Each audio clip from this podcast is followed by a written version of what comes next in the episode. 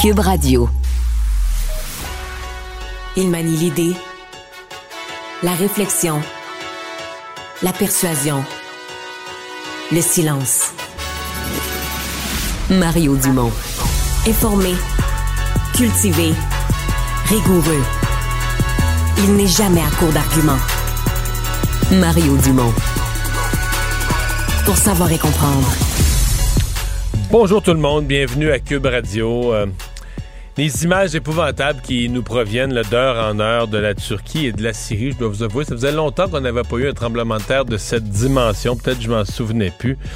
Mais il me semble que c'est le pire qu'on a jamais vu. Des enfants sortis des décombres. Je voyais des pompiers grecs ou des sauveteurs grecs sortent deux fillettes des décombres, une décédée.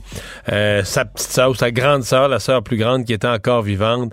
Euh, ils ont remis les deux corps aux ambulanciers, les sauveteurs qui se prenaient les, dans leurs bras les uns les autres en braillant.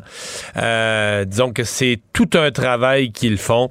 Et on a aussi vu euh, le cas extrême, vraiment extrême, ce bébé attaché à sa mère par le cordon ombilical qui avait accouché sous les décombres, le bébé vivant, la mère décédée. Ah, c'est l'horreur que découvrent peu à peu ces sauveteurs.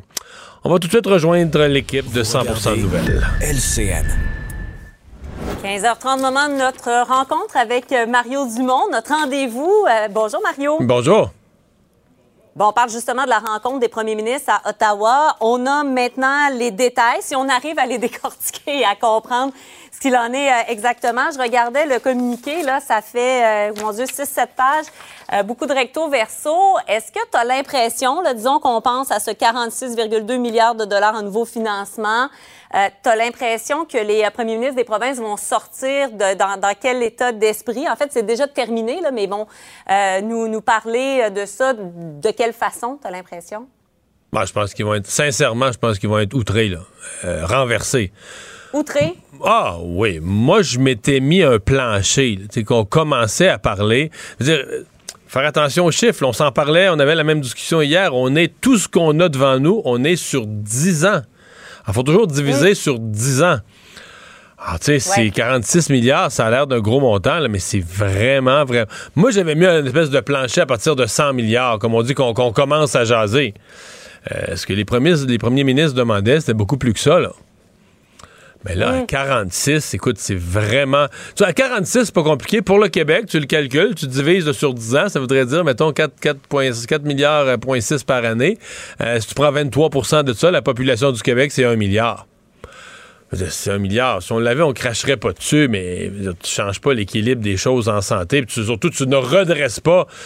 T'sais, tu ne redresses pas le financement ouais. fédéral ou la part du financement fédéral à la santé avec un milliard. Le Québec, cette année, là, met plus que 50 milliards dans son budget de la santé, avec un milliard de plus, comme deux, une augmentation du budget euh, relativement marginale, une augmentation quoi, de 4% c'est même pas de 2% Donc, c'est pas... Euh, je pense que c'est même pas une base de discussion. J'ai hâte de voir comment vont réagir les premiers ministres des provinces. Est-ce que M. Trudeau va leur avoir dit je, je mets la, la je mets la rondelle en jeu, je pourrais revoir les montants. Mm. Mais euh, à mon avis, là, on va euh, on va avoir une confrontation.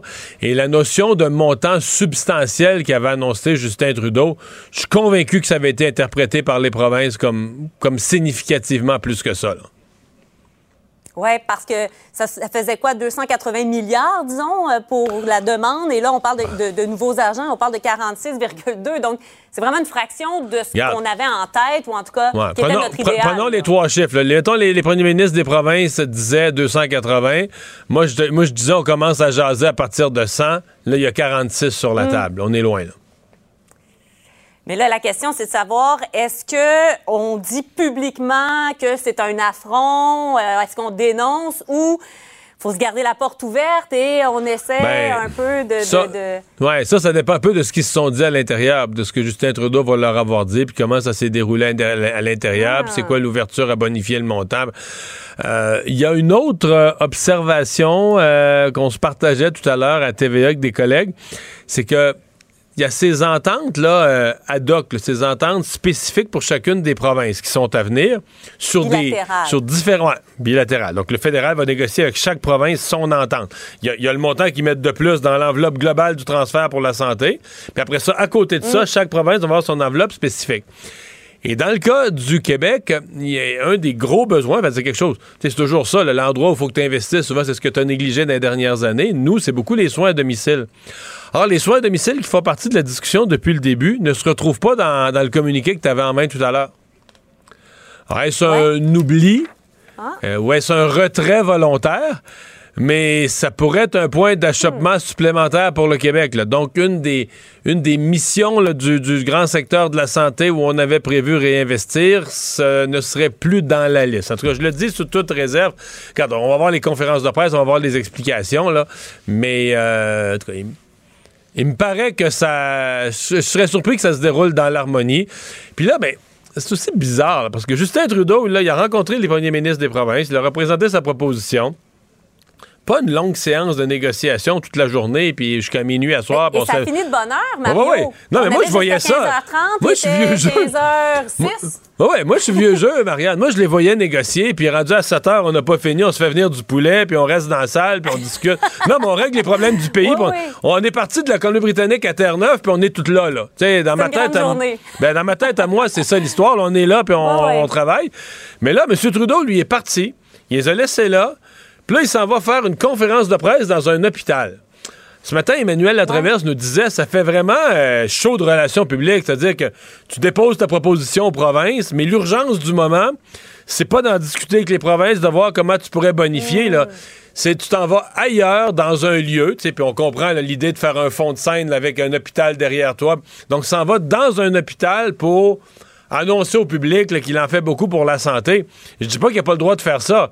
Mais je dis que c'est juste bizarre dans une journée qui est censée être la journée de discussion avec les provinces.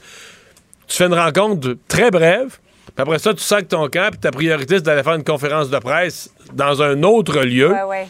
C'est, curieux. J'ai hâte, j'ai vraiment hâte d'entendre euh, François Legault, euh, mm. les Doug Ford, les Scott Moe, les premiers ministres des autres provinces, surtout les plus expérimentés, comment, comment ils vont avoir perçu ça. Oui, et c'est dans moins d'une demi-heure, donc autour de 16 heures, qu'on devrait les entendre et on entendra euh, Justin Trudeau un peu plus, tard. C'est prévu autour de 17h30.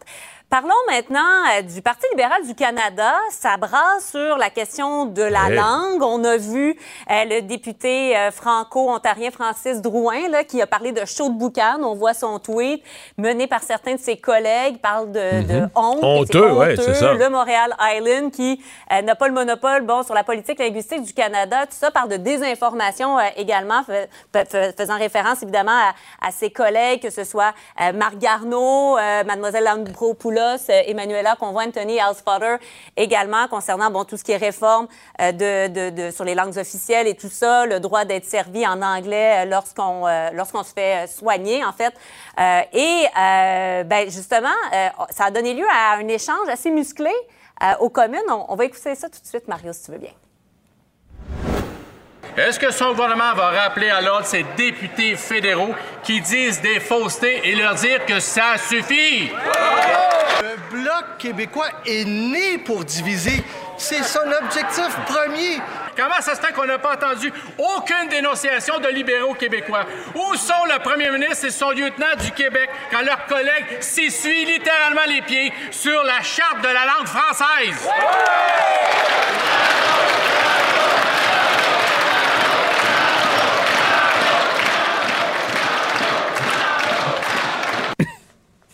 C'est euh, du bonbon pour l'opposition, ça? Oui, surtout pour, euh, pour le bloc. Mais euh, il a pas tort sur M. Terrien. Je comprends qu'il y avait des effets de toge puis du spectacle de, Chambre des communes. mais il a pas tort sur un point. Où sont les députés québécois? Où sont les ministres québécois? Parce que le, tweet que tu nous as montré tout à l'heure, Marianne, le député Drouin, lui, il est dans le comté de mhm. Glengarry Prescott Russell. C'est le comté vraiment sur la frontière. Donc, c'est très francophone dans son comté. Lui-même s'appelle Drouin. On comprend que c'est un francophone. il, défend, ah il défend un comté francophone, mais il reste que c'est un franco-ontarien. Puis je veux rien enlever. Peut-être que le français, c'est encore plus important pour lui de le défendre. Mais la charte de la mhm. langue française, ce qui a été en cause la semaine passée dans les discussions sur est-ce que la, nouvelle loi sur les langues officielles devrait s'arrimer avec la charte de la langue française plutôt que de la confronter. Mais ça, c'est une discussion québécoise. où sont les députés libéraux M. Trudeau a gagné partout dans les régions, là, en Gaspésie, en Mauricie, dans les cantons de l'Est. Euh, tu pas mm. gagné juste dans l'ouest de Montréal, là. M. Trudeau a gagné partout. où sont ces députés des régions francophones? À Québec, dans la capitale, M. Lightbone, M. Duclos.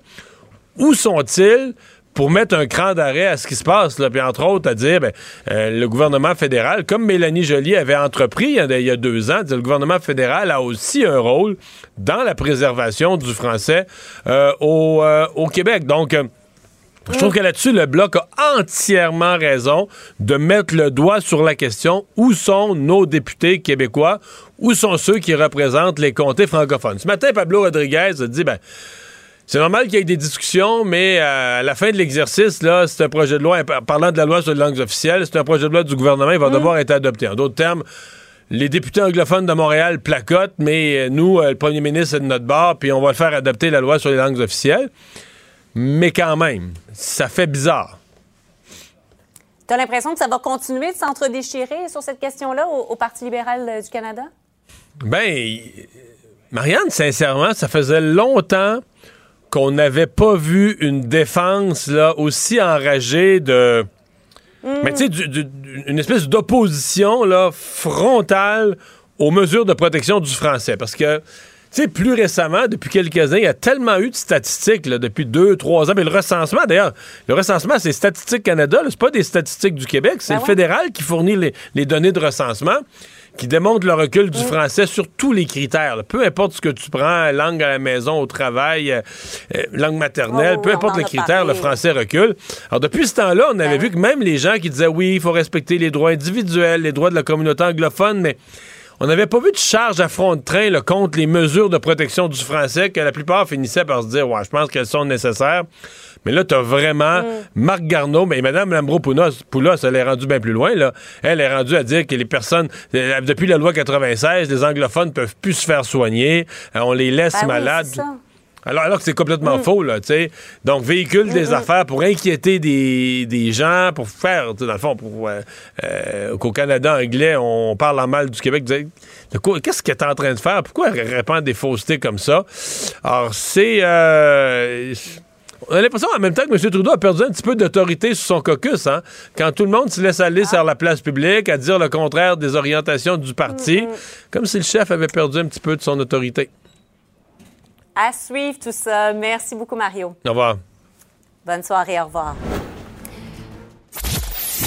Mario Dumont. Rationnel et cartésien, il peut résoudre n'importe quelle énigme les yeux fermés. Savoir et comprendre l'actualité. Alexandre Morand-Villouellette. Alors, Québec solidaire, Alexandre, qui a rejoint finalement avec un beaucoup plus long délai, mais a rejoint les autres partis pour ce qui est de s'opposer à la nomination. Euh, les gens vont dire, ça c'était la nouvelle de la semaine passée, oui, mais c'est pas fini, de Mme Ed Gawabi. Oui, c'est une histoire qui continue, Mario, de semaine en semaine, parce que semble-t-il que les communications entre le Parti de Québec solidaire et Mme El Gawabi se sont coupées. Eux qui s'étaient mis au départ d'accord pour organiser une rencontre qui devait avoir lieu entre le député là, Andrés Fontesilla mais ça, là. C'est bizarre, hein, que ce soit pas le, chef. Mais en fait, tout ça, ça se tient pas debout de l'affaire de Québec solidaire. De, demander une rencontre. Je comprends que sur le principe que tu demandes pas une rencontre, tu, tu condamnes pas quelqu'un sans y avoir donné la chance de s'expliquer. Mais même Yves-François Blanchette, c'est le chef du parti qui l'a rencontré. pourquoi Québec solidaire? C'est Andrés Fontesilla, que j'aime bien par ailleurs. Là, oui, rien contre le député. Non, mais pourquoi c'est lui qui va la rencontrer? Puis ça, ça lui fournissait à elle une réponse pour dire euh, non. Puis là, finalement, mais eux, c'est pas parce qu'elle est pas bonne, c'est pas à cause de tout ce qu'elle a dit, c'est parce qu'elle veut pas les rencontrer qu'elle est pas la bonne personne. En tout cas, ouais, parce que là ils ont dit qu'ils voulaient se montrer de bonne foi en disant qu'au départ eux non plus n'avaient pas été d'accord avec les propos qu'elle avait proférés plus tôt, mais qu'ils voulaient quand même la rencontrer parce que demander la démission des gens sans les avoir d'abord rencontrés, c'est pas le style de Québec solidaire, c'est ce qu'avait dit leur porte-parole Gabriel Nadeau Dubois. On avait connu d'une rencontre Mario jeudi dernier, donc ça fait pas longtemps déjà qu'on avait prévu tout ça à mais finalement, Semble-t-il que tous les ponts sont coupés, qu'il n'y a plus de contact, qu'on veut plus organiser cette rencontre-là. Et donc, finalement, on vient se ranger derrière les autres partis à Québec qui demandent la démission de Mme El Gawabi. Puis c'est sûr, comme tu le dis, c'est un peu tard, Mario. Est-ce que c'est trop peu, trop tard? Est-ce que c'est étrange à ce point-ci C'est plus de étrange, venir après là. tout le monde? C'est plus étrange, euh, trop peu, trop tard. C'est parce que. Est-ce que, est-ce que tu. Elle veut jouer un rôle, là, Justin Trudeau l'a nommé pour jouer un rôle important au Canada. Est-ce qu'on pense qu'elle ne peut pas se jouer ce rôle à cause de l'ensemble de ses déclarations passées et ses relations avec certains éléments de la société qui font que c'est pas la bonne personne pour, pour euh, bâtir des ponts? Ou est-ce qu'on ne peut pas occuper cette fonction-là parce qu'elle a refusé de rencontrer Andrés Fantesia? Ouais, c'est sûr que ça fait. C'est comme si ça soulève pas la bonne, ça soulève plus la bonne question, là. Voilà. Et donc aujourd'hui, on a quand même déposé du côté de Québec solidaire une motion. On veut réclamer que le Québec se dote de son propre plan de lutte contre l'islamophobie. Encore une fois, c'est un terme hier qui avait été dénoncé dans la lettre de 200 Puis- puis- signataires. Puis là, euh, dans le cas du gouvernement fédéral, il peut y avoir une logique parce qu'ils ont toute une politique de lutte contre le racisme, puis là, ils sont en train de la découper, l'antisémitisme. Mais dans le cas de Québec solidaire qui dépose ça aujourd'hui, sérieusement, c'est une fausse balle. là.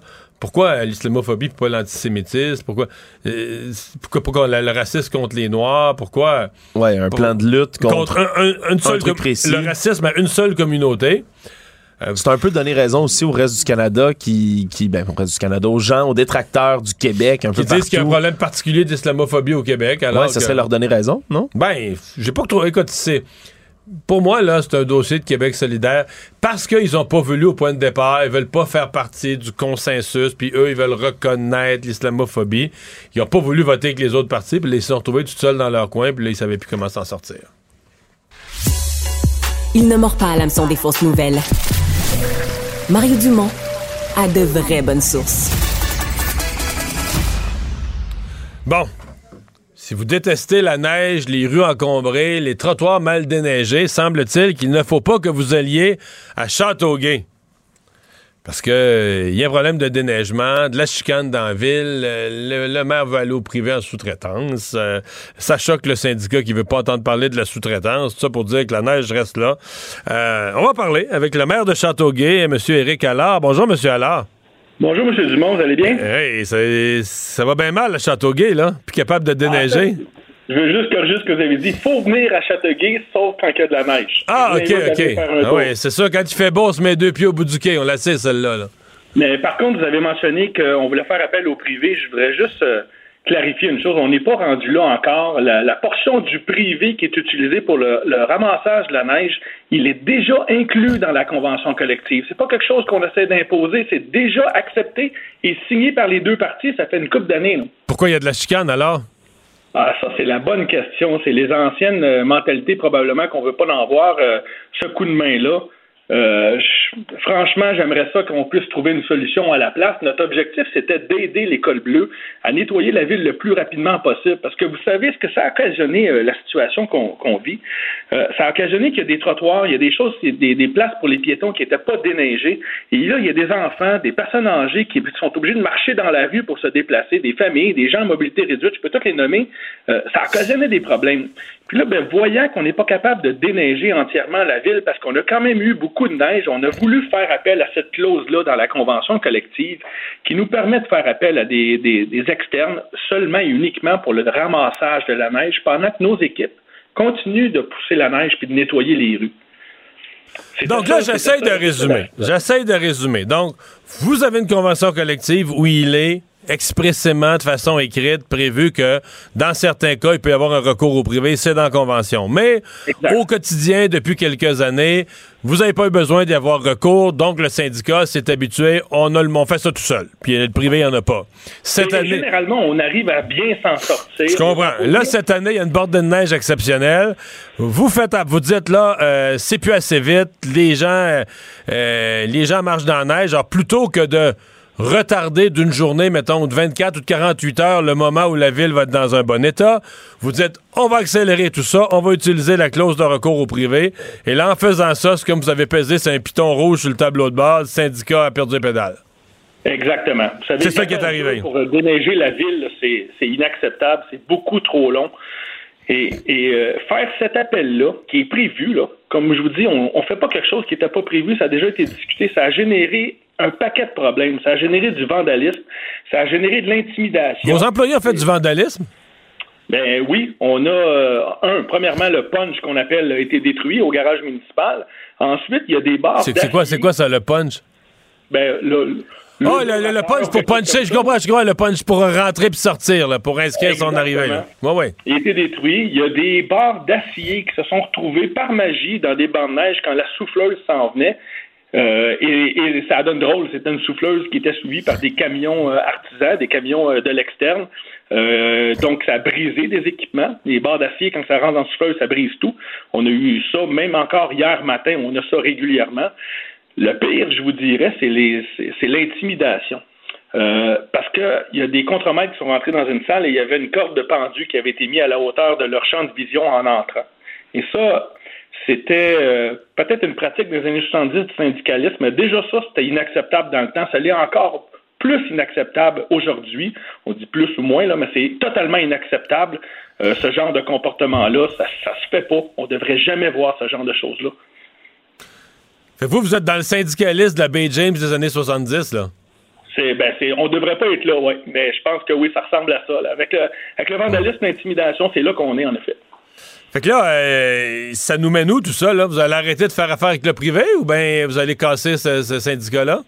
Ben en fait, où ça nous mène, je, tiens à vous dire que je trouve ça dommage cette situation-là parce que la majorité de nos employés euh, font un bon travail, sont fiers de leur travail. Je pense que c'est un petit groupe qui agit de cette façon-là puis qui crée une ambiance épouvantable.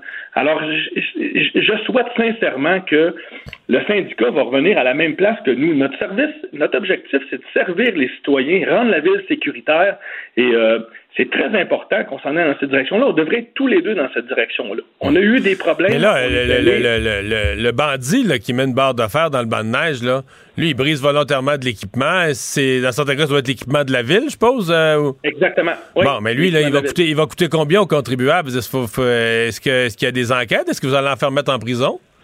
Ben, je peux vous garantir qu'on est capable de trouver c'est qui qui le fait, il y a des choses qui vont se produire, il n'y a aucun doute. On n'a pas évalué les coûts encore, mais il y, a, non seulement les coûts de réparation, mais évidemment, il y a les coûts euh, de, de, manque de rapidité du travail. Ça coûte cher, ce travail-là, parce que les gens sont en attente parce qu'on n'a pas l'équipement adéquat, euh, parce qu'elle est brisée. Euh, puis je vous dirais qu'on a investi beaucoup d'argent dernièrement pour améliorer notre système et notre service de déneigement. Puis on était dans la, on est dans la bonne direction en fait. Les gens l'avaient remarqué. On a acheté de l'équipement, on a changé nos méthodes. C'est la situation actuelle qui nous a qui, qui, qui, nous, ah. fait, qui nous fait des troubles. Avez-vous euh, contacté par exemple le président du syndicat pour lui dire là faut que ça arrête?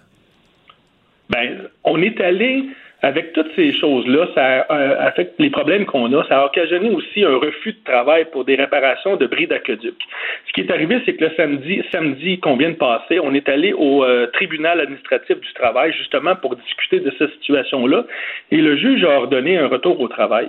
On doit passer au fond demain pour l'ensemble de ces choses-là.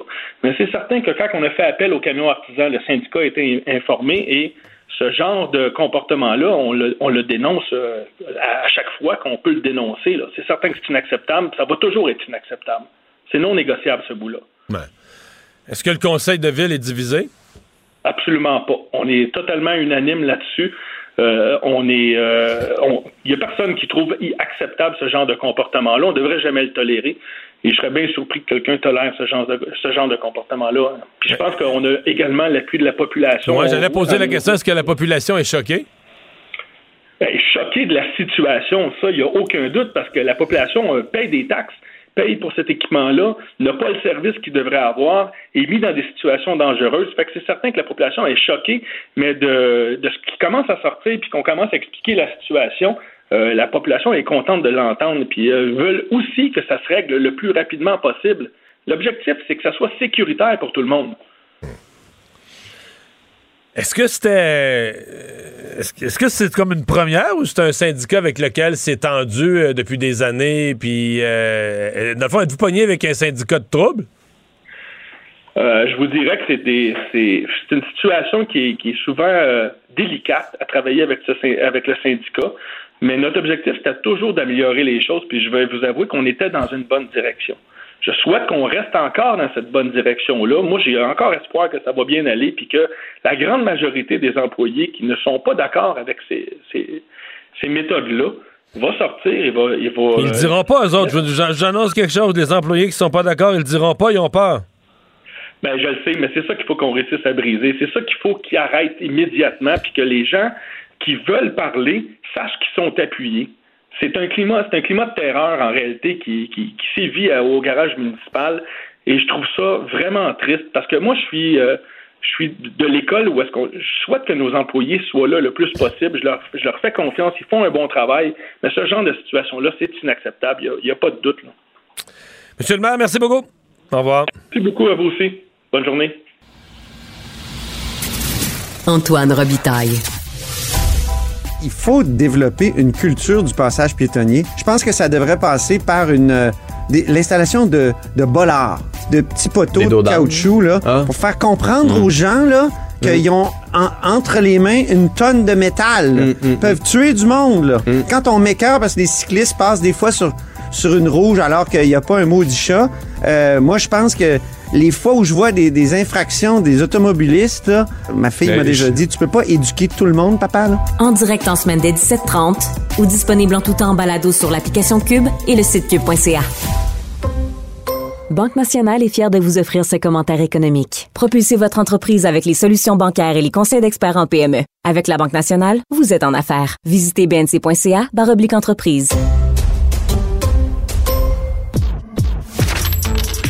Économie, finance, affaires, entrepreneuriat. Francis Gosselin. Salut Francis. Salut Mario. Ah, c'est une des grandes questions de l'après-pandémie. Qu'est-ce qui va arriver avec les bureaux désertés, tout cet immobilier, bureau immobilier euh, commercial dans les centres-villes? Est-ce qu'un jour ça va devenir le plein comme ça l'était en février 2020 avant la pandémie? Euh, ben, en tout cas, c'est difficile de prédire l'avenir, comme toujours, Mario, mais en tout cas, ce qui, ce qui semble se dessiner, c'est que, ben, sans grande surprise, euh, les gens ne reviennent pas au bureau, en tout cas pas au même rythme ou au même, au même degré là, que c'était le cas avant la pandémie. Et donc, ce que ça signifie, ben, notamment pour les grands propriétaires fonciers des centres-villes, euh, des villes canadiennes, et pour les entreprises elles-mêmes qui sont souvent propriétaires ou locataires de ces, de ces bureaux-là, euh, ben, c'est, euh, c'est éventuellement de l'inoccupation, donc carrément des bureaux là, qui sont complètement vides. Et ça pourrait se traduire, puis on l'a pas encore vu arriver sur les marchés, mais par des baisses importantes de valeur. Et donc, ça, ça pourrait être le présage de, de mauvaises nouvelles économiques euh, autant pour euh, euh, pour ces entreprises-là, mais bon, ce sont souvent des grandes multinationales, tu sais, on va pas planifier sur, sur, leur sort, mais, mais pour les villes qui, comme tu le sais, là, je prends l'exemple de Montréal que je connais très bien, qui exige des taux de taxation sur le commercial de, de l'ordre de 3 à 4 fois plus importants que dans le résidentiel. Fait que si ces valeurs-là venaient qu'à baisser d'un 10, un 20 ou un 30 Les revenus de la ville prennent une débarque, là. millions de dollars effectivement. Puis comme on sait que euh, la ville de Montréal a de la difficulté déjà à boucler ses budgets, imagine s'il y avait euh, un 300 millions de plus là, qui devenait hmm. à, s'évaporer parce que le rôle foncier est modifié à la baisse. Ben, est-ce que je disais aujourd'hui que le centre-ville de Montréal euh, a été plus déserté que les autres? C'est de, toutes les villes canadiennes, là, on est pas mal au sommet. Là. Puis je te dirais que tu sais, il y, a pire que nous, c'est genre Edmonton. mais, mais, mais si tu compares à Vancouver, euh, à Ottawa, à Toronto, là, Montréal est une des villes les, plus dévitalisées pour son centre-ville. Ou en tout cas, si on se fie par l'occupation des bureaux, hein, c'est peut-être des gens qui viennent faire du shopping. Là, fait que j'ai pas les statistiques démographiques de personnes, mais en termes d'occupation des bureaux, Montréal figure parmi euh, les, hmm. les puis, euh, corrige-moi, mais moi, je connais des gens là, qui, occupent des bureaux dans le centre-ville présentement mhm. euh, pour une seule raison. C'est qu'ils ont un bail de 5 ans qui est encore en cours. Genre qui a été signé en 2019, puis il est fini en 2024, puis la pandémie est passée. Mais je veux dire, va t'asseoir avec eux au board demain matin, puis demande-leur euh, est-ce qu'ils vont renouveler, est-ce qu'ils entendent en 2024 renouveler le bail, ils vont rire Tu comprends? Parce que là, ils disent, ben voyons, c'est tout le temps vide, les gens sont en télétravail, on, paye, des pieds carrés pour rien. Il y a, y a, un changement il y a un changement total de la pensée, du besoin de tant de pieds carrés, puis que tout le monde ait son espace, son bureau, son cubicule. Il y a une volonté de mettre en commun les bureaux. Euh, tu t'installes, toutes les, les trous sont dans le mur pour brancher tous tes appareils, puis chacun prend. Il y, y, a une relation complètement différente avec la notion d'un bureau, là. Oui, puis pour les auditeurs qui connaissent peut-être moins bien le marché du commercial, Mario, contrairement au résidentiel où euh, le tribunal administratif du logement impose le bail, puis il y a quand même c'est normé, c'est un an maximum, il y a des conditions de résiliation de part et d'autre. Dans l'immobilier commercial, honnêtement, c'est un contrat, puis pratiquement chaque contrat est unique. Euh, donc, il, il, est pas inimaginable, par exemple, qu'une entreprise signe pour 10 ans un bail pour occuper un immeuble, surtout qui, quand, comme tu le dis, elle a investi là, en amélioration locative, à l'adapter à ses besoins, etc. Mais donc, c'est la raison pour laquelle, comme je le dis, pour l'instant, on n'a pas vu un impact majeur sur les prix de cet immobilier-là. Mais quand va arriver les échéances, là, comme tu dis, 2024, 2025, etc., il pourrait y avoir des gens qui décident carrément de pas renouveler. Ou ce qui est plus probable, Mario, c'est d'occuper une superficie qui est moins grande. Ouais, ils vont rapetisser de moitié. 100 puis... employés qui venaient chaque jour. Maintenant, tu as 100 employés qui viennent deux jours par semaine de temps en temps. Mais tu as peut-être besoin de la moitié de l'espace, voire du tiers de l'espace. Et donc, ça fait que ben, il y a ces deux tiers-là qui vont être libérés. Et, donc, le Journal de Montréal en rendait compte là aujourd'hui notamment, mais il y a une étude d'Altus, qui est un grand bureau d'analyse de l'immobilier, qui prévoit que le taux d'inoccupation pourrait passer de 17% donc à peu près un, bureau sur cinq actuellement en pied carré, à 29% dans les prochaines années. Et ça, Mario, c'est comme beaucoup d'inoccupation. Ça, ça pose la question si on va reconvertir ça éventuellement en résidentiel ou en d'autres usages. Euh, et, malheureusement, je pourrais dire, euh, c'est pas tellement les immeubles qu'on pourrait dire de catégorie A, c'est-à-dire les, les places Ville-Marie, les milles de la Gauchetière, les gros, les buildings euh, entre guillemets de haut prestige sont pas tellement affectés. C'est plutôt les strates qu'on appelle B ou C, donc les, les, les, bureaux moins, euh, moins prestigieux qu'on pourrait dire, qui eux souffrent le plus. Et souvent, c'est des, euh, des bâtiments qui appartiennent à des plus petites entreprises, à des plus petits propriétaires, et donc ça peut faire doublement mal que si ça appartient à un grand propriétaire foncier international qui a plusieurs villes puis qui a plusieurs bâtiments là, en même temps. Donc euh, voilà une, à suivre. nouvelle un peu euh, ambiguë. Ouais, ouais, ouais. Euh, on connaît tous ce PPP, le partenariat public-privé, qui était l'autoroute A25 et la caisse de dépôt qui vient d'en acquérir une partie. Oui, effectivement, ben c'est, c'est, une intéressante nouvelle, Mario, parce que tu sais, je, je, me suis plongé un peu dans le dossier en préparant aujourd'hui, mais donc la Caisse de dépôt et placement a fait l'acquisition de, de, de, la moitié du pont de l'autoroute 25. Là, je, ça dit pas si c'est la moitié gauche ou la moitié. Quelle voie appartient à la Caisse, on ne sait pas ça. Oui, c'est ça, exactement. J'espère que c'est pas la voie de secours. Mais, euh, mais ce qui est intéressant, en fait, c'est qu'elle met la main là-dessus pour la somme de 355 millions, ce qui est quand même à peu près 15-16% de moins que ce qu'avait payé le propriétaire précédent. Donc, c'est, entre guillemets, un bon deal. Euh, ceci dit, euh, par contre, donc, oui, les revenus sont en hausse par rapport à l'année dernière. L'organisation qui gère ce pont-là est bénéficiaire, mais c'est certain que la pandémie puis le ralentissement des déplacements, puis c'est un peu en lien avec notre premier sujet, Mario, euh, fait en sorte qu'il y a un peu moins de gens là, qui, se, qui se déplacent donc euh, sur ce pont-là chaque jour. On parle d'une baisse de 5% pour les voitures, 10% pour les camions. Et donc, tu sais, le, pari de la caisse éventuellement, ben, c'est de générer cette rentabilité-là dans la durée. Mais pour ça, il va falloir que des gens continuent à emprunter euh, ce pont-là. donc, il va falloir encore une fois le, voir si dans les faits, c'est un c'est un, un, voyage, un, un, autre, un axe routier pardon, qui, qui favorise, favorise les voyages. faut savoir, Mario, que le pont de la 25, je, je parle en connaissance de cause, euh, est gratuit pour les véhicules électriques. ah oui? fun, fun fact.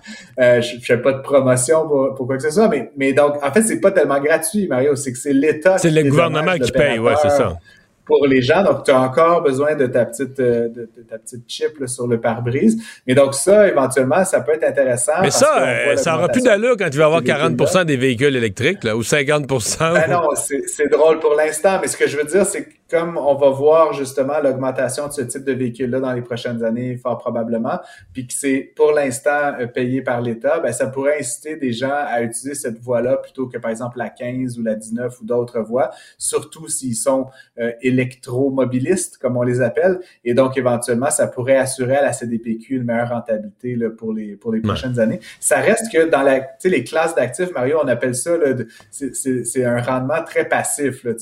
C'est du euh, presque du revenu fixe. C'est-à-dire que c'est pas quelque chose qui va tripler de valeur ou quoi que ce soit. C'est un rendement année par année par année, un peu à perpétuité. Tant que, tant que le pont se tient, euh, ça générera des profits puis des rendements pour la caisse.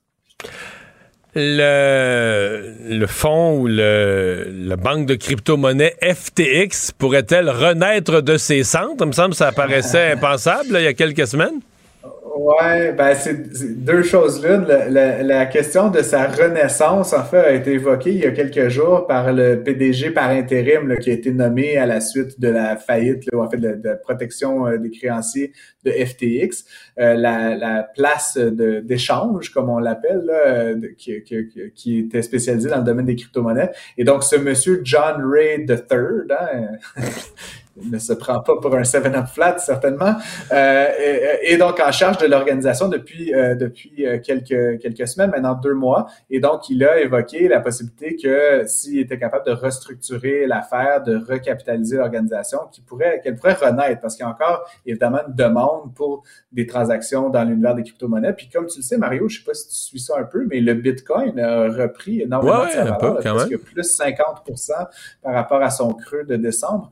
et donc, donc, c'est certain que les opérateurs dans cet univers-là sont un petit peu excités de savoir que FTX, qui est quand même une infrastructure qui est en place, une marque qui est reconnue, pourrait reprendre euh, du service. Ce qui est un peu drôle, en fait, je sais pas si c'est drôle, mais c'est que Monsieur John Ray III a envoyé sa facture pour les deux premiers oui, mois ça euh, m'intéresse. De, loyaux services envers les créanciers. Euh, et, et, tu comprends que moi, quand je regarde des entreprises là, qui se placent sur la protection de la loi pour la faillite, souvent ils, ils appellent des gens comme ça par intérim. Et donc, Monsieur John Ray III a envoyé une facture de presque 700 000 dollars US pour deux mois de travail. Euh, son taux horaire, qui est quand même un peu plus élevé que le mien, est de 1300 US par heure, euh, 1700 dollars canadiens. Et il dit, je le crois, c'est probable qu'il travaille 75 heures par semaine. Je pense, Mario, que si je chargeais 1300 US dollars, j'aurais envie de travailler 75 heures par semaine, toi aussi. si quelqu'un s'offre à me payer ces honoraires-là, je suis disponible. 75 heures par semaine, OK, OK. 75 heures par semaine. Ouais, mais euh, John Reed III, c'est bon. T'as-tu vérifié dans tes ancêtres, là, toi, est-ce qu'il y a d'autres euh, Francis? Parce que ça pourrait t'appeler euh, Francis II, Francis III, euh, comme, le, comme le roi? Euh, il n'y a pas eu de Francis, non. Il y a le ah. premier Gosselin de l'île d'Orléans, Gabriel Gosselin, Mario. il n'y a, pas de Francis dans la chaîne qu'on pourrait t'appeler Francis, Francis II, Francis III. Ça ça serait prestigieux à chaque chronique économique. Là. Juste pour ceux que ça intéresse, ceci dit, M. John Ray III peut bien générer des honoraires comme ceux-là? C'est quand même la personne qui a été en charge notamment de toute la, liquidation, en fait, du recouvrement autour de Enron. Donc, c'est vraiment quelqu'un, je blague, c'est, évidemment, c'est beaucoup d'argent, mais, mais c'est quelqu'un qui, qui, a une expertise assez rare dans le monde de prendre des espèces d'immenses conglomérats comme ça, de milliards de dollars, puis de remettre ça un petit peu droit là, pour hmm. s'assurer de maximiser le retour pour les actionnaires. Bref, ça frappe l'imaginaire, mais quand même. Est-ce qu'on sait s'il y a... une expertise que je n'ai pas? Est-ce qu'on sait s'il y a un fils qui s'appelle John aussi? John Ray IV. je, je, vais chercher ça, je te reviens bon, avec ça demain. Salut, à demain. ouais, c'est ça. Salut. Pour savoir ce qu'il y a à comprendre, Mario Dumont. L'exercice lui-même Mario Dumont. va faire sortir plus de vérité sur ce qui s'est véritablement passé à ce moment-là. Gérez donc ça, s'il vous plaît. Isabelle Maréchal. C'est parce qu'à un moment donné, si on paye pas tout de suite, on va payer tout à l'heure. La rencontre, Maréchal Dumont. Bonjour Isabelle. Bonjour Mario. Comment vas-tu? Ben écoute, ça va très très bien. Euh, tu veux savoir, tu veux avoir des nouvelles de ma santé? C'est la journée pour ça. On parle beaucoup santé. Euh, ben, je pense que moi, ça va, mais je suis pas sûre que les provinces aillent bien. Et, et, et sincèrement, c'est pourquoi je te parle de ça, parce que on vient d'avoir l'offre, la fameuse offre du fédéral Ouais, je pense pas que les provinces euh, y ont. euh, J'ai vu qu'ils restent positifs. Ce serait un point de départ de la négociation, mais c'est incroyablement en bas de tout, je pense, que ce qu'elles avaient imaginé. Là. Ben c'est ça. Je pense qu'il y a un point de presse d'ailleurs du premier ministre Legault en, ce- en ce moment même Ouais. là, euh, où, où il va sans doute dire euh, qu'il est déçu. C'est écoute, c'est le, le- le moins qu'on puisse dire. Il- il- les provinces auront pas ce qu'elles demandaient. C'est sûr, c'est toujours ça une négo. Tu demandes quelque chose, tu sais que tu n'auras pas le montant, mais tu t'attends pas à ce qu'il y ait autant de marge. Euh, là, L'offre du, du fédéral, en gros, là, le- le cadre, euh, c'est sur une période euh, de 10 ans. On parle de 196 milliards sur Ouais, 10 ans. Mais ça, 196, ça inclut. euh, Ça inclut la continuité des montants Oui, actuels. Donc, ça. le nouvel argent, c'est c'est 46. là. 46 milliards. C'est Et les 46 provinces, les, les provinces demandaient argent. 280 de nouvel argent sur 10 ans, Non, pas sur écoute, un an, sur il y a 10 ans. 234 milliards de manque à gagner. Ouais. Quand tu dis, quand tu dis l'offre est faible, moi, sincèrement, avoir été Justin Trudeau, je l'aurais, tu comprends, la- base de négo, je l'aurais monté quand même un peu le chiffre parce que je trouve qu'il joue un jeu un peu dangereux. On ne sait pas trop en ce moment où, son cœur balance entre les dossiers de lutte à l'islamophobie. euh, qui se joue contre le Québec, euh, les autres dossiers aussi de- d'immigration, Roxham, pour pas le nommer, euh, ça se joue aussi un peu contre le Québec. Euh, il y a aussi une question d'argent dans la gestion ou la non-gestion de ce dossier-là pour le Québec. Euh, on pourrait parler également du dossier sur la langue, euh, sur la, loi sur le- les, les langues officielles, où il y a, il y a- il y a comme un groupe euh, de députés, qui, même les libéraux entre eux, ils s'entendent pas bien. Fait que bref, il me semble que c'est une période où avoir été Justin Trudeau, j'aurais eu envie d'avoir un succès, tu vois, ou en tout cas de, de, de dire, ben, de pouvoir me vanter en Ben, je te dirais que c'était l'impression de tout le monde là, qui allait mettre le paquet Ouais. sur cette négociation sur la santé, qui avait besoin politiquement de vivre un succès. Mais Ah, euh, bon, est-ce que les besoin. finances du Canada le permettent pas? Est-ce qu'il se réserve euh, euh, ou est-ce qu'il veut juste pas le donner cette année? Puis il, il se dit en, en- en offrant si peu, il reporte la négociation d'un an? Mais euh, bon, euh, les provinces, c'est pas la, les provinces déchirent pas leur chemise là. C'est vraiment. Bon, on va aller écouter. euh, François Legault est en train de parler. On va aller l'écouter ensemble. Ah bon, écoutons, oui. c'est les montants nécessaires pour redresser euh, le réseau de la santé. Maintenant, à long terme, la question va continuer de se poser. Est-ce que on peut continuer à financer la majorité comme on le fait? là? Peut-être qu'au lieu de 78% on va peut-être rendu être à 76% mais il reste que c'est pas tenable à long terme. Donc, il va falloir avoir d'autres discussions avec les gouvernements fédéraux qui seront là. Elle est où votre marge de manœuvre, considérant que Ah, vous... voilà, vous- c'est le, ton de François Legault, c'est le ton des provinces. On, on claque pas la oui. porte, là. Non, ben non, mais qu'est-ce que tu veux? C'est quand même 6 milliards et demi pour le Québec, là, sur ce 46 milliards. Alors, c'est mieux que, rien. Mais, tu sais, ce qu'on vient d'entendre de François Legault, c'est intéressant parce que, en fait, il parlait du prorata euh, province versus fédéral en termes de contribution. Puis là-dessus, les provinces et le fédéral ne s'entendent pas. C'est que le, le fédéral dit, ben nous, on vous finance au tiers, ou pas tout à fait, là, 32% Les provinces disent, ben non, vous nous financez à 22% Elles demandent 35 Fait que là, les, les deux, tu comprends, ont même pas la même base de départ. Non, mais il y a un truc là-dedans, c'est parce que le fédéral compte les années de la pandémie. Tu sais, où ils ont payé, euh, je pense, j'ai vu des calculs, ils ont payé les vaccins. Mais tu sais, c'est pas. Tu peux pas appeler ça le financement régulier des systèmes de Ben santé non. dans une année dite normale. là. Ton financement exceptionnel, tu peux pas le rentrer là-dedans. Puis en même temps, à la décharge fédérale, faut quand même le reconnaître, les, tra- les transferts en matière de santé et de programmes sociaux ont continué de croître au fil des ans. Euh, ils ont même atteint des niveaux assez impressionnants parce que le dossier de la santé, je te, le dis souvent, puis je pense que tout le monde le sait maintenant, c'est le poste le plus important euh, des gouvernements, pas qu'au Québec partout, mais chez nous, c'est, à peu près la moitié. Tu sais, c'est un dollar sur deux qu'on met dans ce poste-là, ce qui paralyse beaucoup d'autres choses qui mériteraient d'être faites au Québec. Tu sais, euh, on parle souvent de transport, on parle souvent d'autres, dossiers. Il n'y a pas que la santé, là, mais, mais on en parle tout le temps. Tu sais, on pourrait dire l'éducation, on dit souvent c'est le parent pauvre par rapport aussi à toutes ces sommes phénoménales qu'on met en santé. Et on s'en parlait encore récemment parce qu'on va avoir des grands enjeux démographiques euh, qui nous attendent, euh, et, et le vieillissement de la population va faire en sorte que ces sommes qu'on trouve astronomiques aujourd'hui vont l'être encore plus demain. Alors moi, je comprends les provinces de dire, regarde, on ne peut pas tous supporter ce poids-là, considérant à la hauteur, en plus, nous au Québec, on envoie quand même une bonne partie de nos impôts au fédéral. On veut avoir une partie qui nous revienne puis être capable de gérer cet argent-là. Tu comprends? Pour dire, nous, on veut le mettre, l'argent, là où on pense que c'est nécessaire pour notre réforme de la santé. Parce que faut pas non plus euh, penser que ces transferts-là vont, tout régler.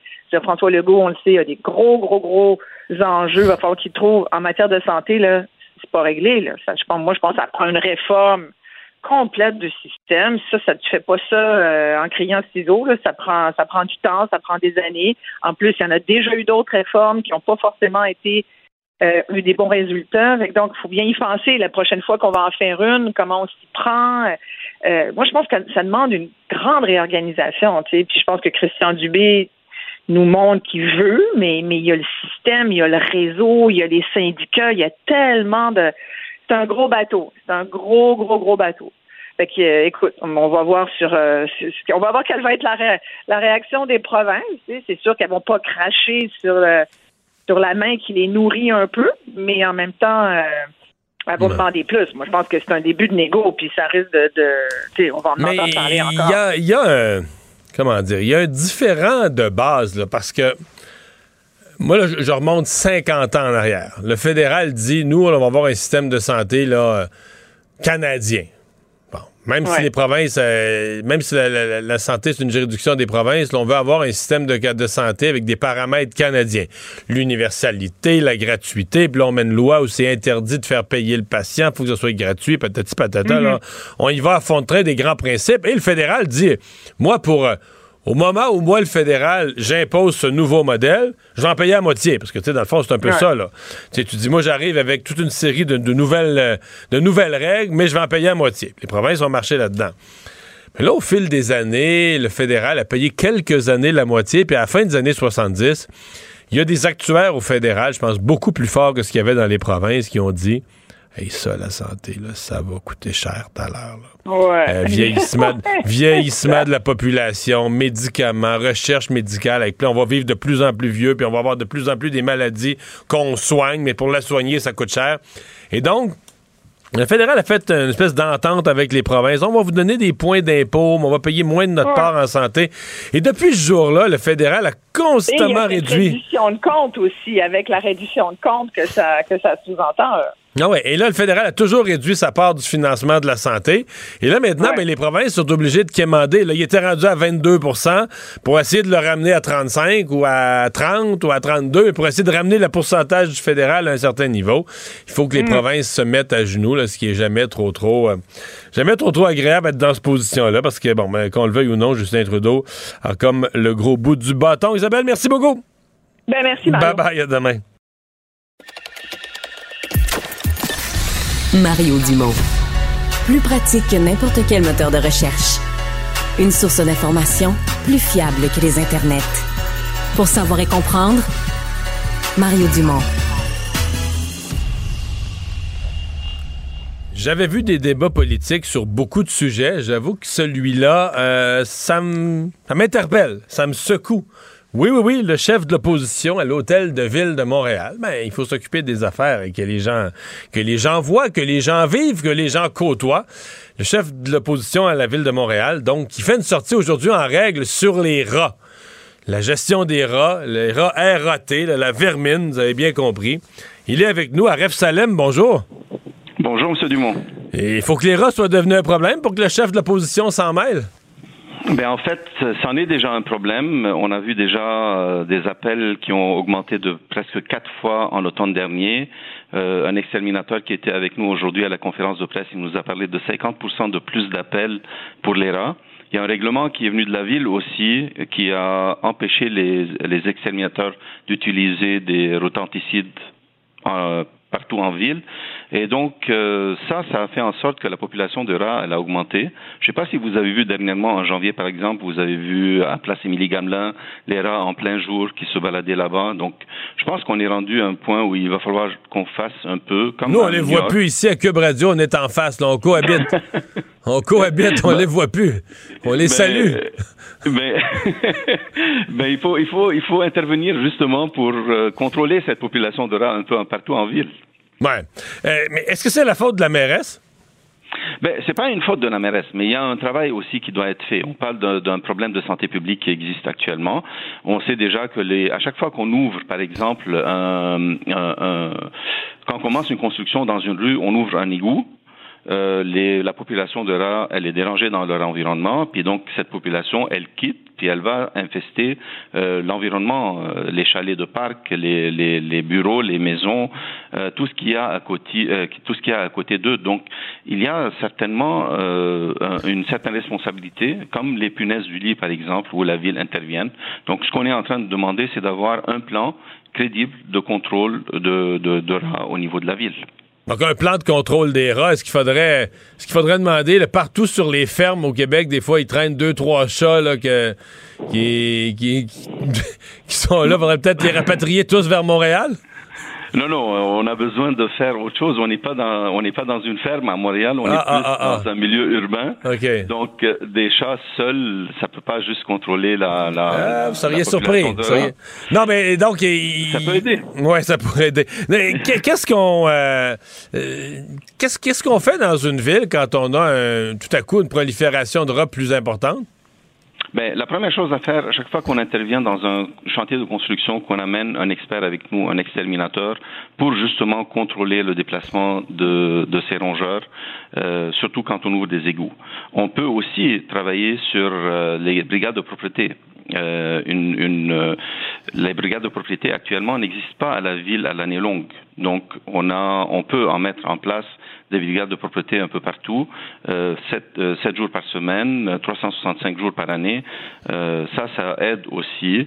Il y a une campagne de sensibilisation qui peut être ciblée pour les commerçants, les, surtout le secteur de l'alimentation, euh, ou une campagne aussi pour les résidents afin de les encourager à déclarer à la ville la présence des rongeurs. Donc, ils peuvent appeler le 311 et euh, déclarer à la ville la présence. La ville, elle peut intervenir aussi auprès des propriétaires Aujourd'hui, ça existe, on peut le faire, donc c'est quelque chose qu'il faut juste sensibiliser la population à le faire.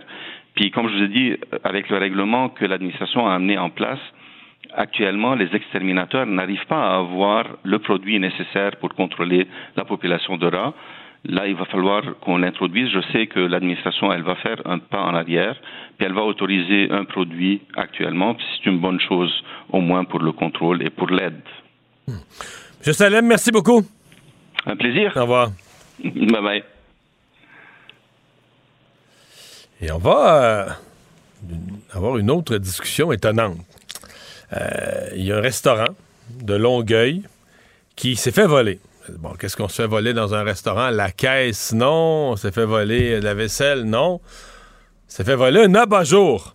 Jacob Vincent, gérant du restaurant Un Gros Luxe Vieux Longueuil, est avec nous. Bonjour. Oui, bonjour, merci de me recevoir.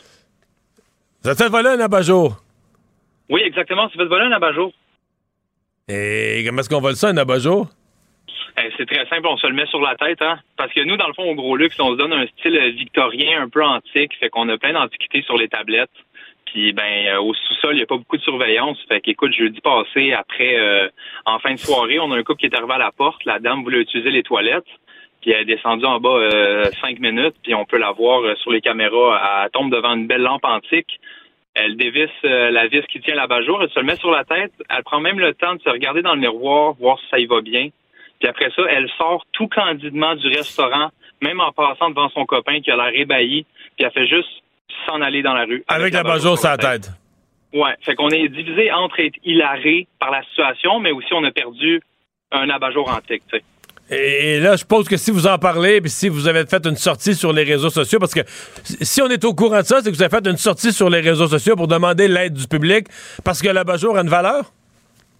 Ben, en fait, ce serait plus pour sensibiliser les gens à ce genre de comportement-là, puis qu'on a des caméras au gros luxe. C'est pas tant la valeur monétaire de la jour, c'est sûr que c'est une pièce unique Fait que des antiquités comme ça, c'est dur à remplacer. Et le plus dommage, c'est sûrement que euh, ça a été lancé dans un container ou dans une poubelle là, au long de la rue, puis ça sera jamais retrouvé. Hmm. Est-ce que, est que, sur les caméras, ben là, euh, la dame, elle doit être dure à reconnaître avec un abat-jour sur la tête, là? Et ouais, effectivement, on est pas reconnaissable, c'est sûr. Mais là, le conjoint, est-tu reconnaissable, lui? Un peu plus, ouais. C'est pour ça que c'est plus lui qu'on essaie de repérer. Mais comme je t'ai dit, on n'était pas là pour euh, salir personne. Là. C'était juste plus pour sensibiliser les gens. Là. Mais nous autres aussi, on se met à risque un peu à avoir des objets de valeur comme ça, sans surveillance dans le sous-sol. Mais euh, tu sais, ça fait partie un peu du spectacle du gros luxe d'avoir euh, des belles décos antiques. non, mais de toute façon, excusez-moi, de toute façon, on vole pas, veut dire. Mon restaurant, je pars pas avec le mobilier, là. pas le petit, pas le gros, on part pas, part pas avec les, on part pas avec les meubles. Ben non, c'est ça. En tout cas, elle avait pas peur de se faire prendre parce qu'elle est vraiment sortie euh, tout bonnement. Là. Avec la bajour sur la tête. Avec la bajour sur la tête. Fait que c'est pas grave, c'est une, lampe qui, une, une, lampe qui va être euh, remplacée. Là, Est-ce à dire qu'elle se prend pour une lumière? Effectivement, c'est le cas.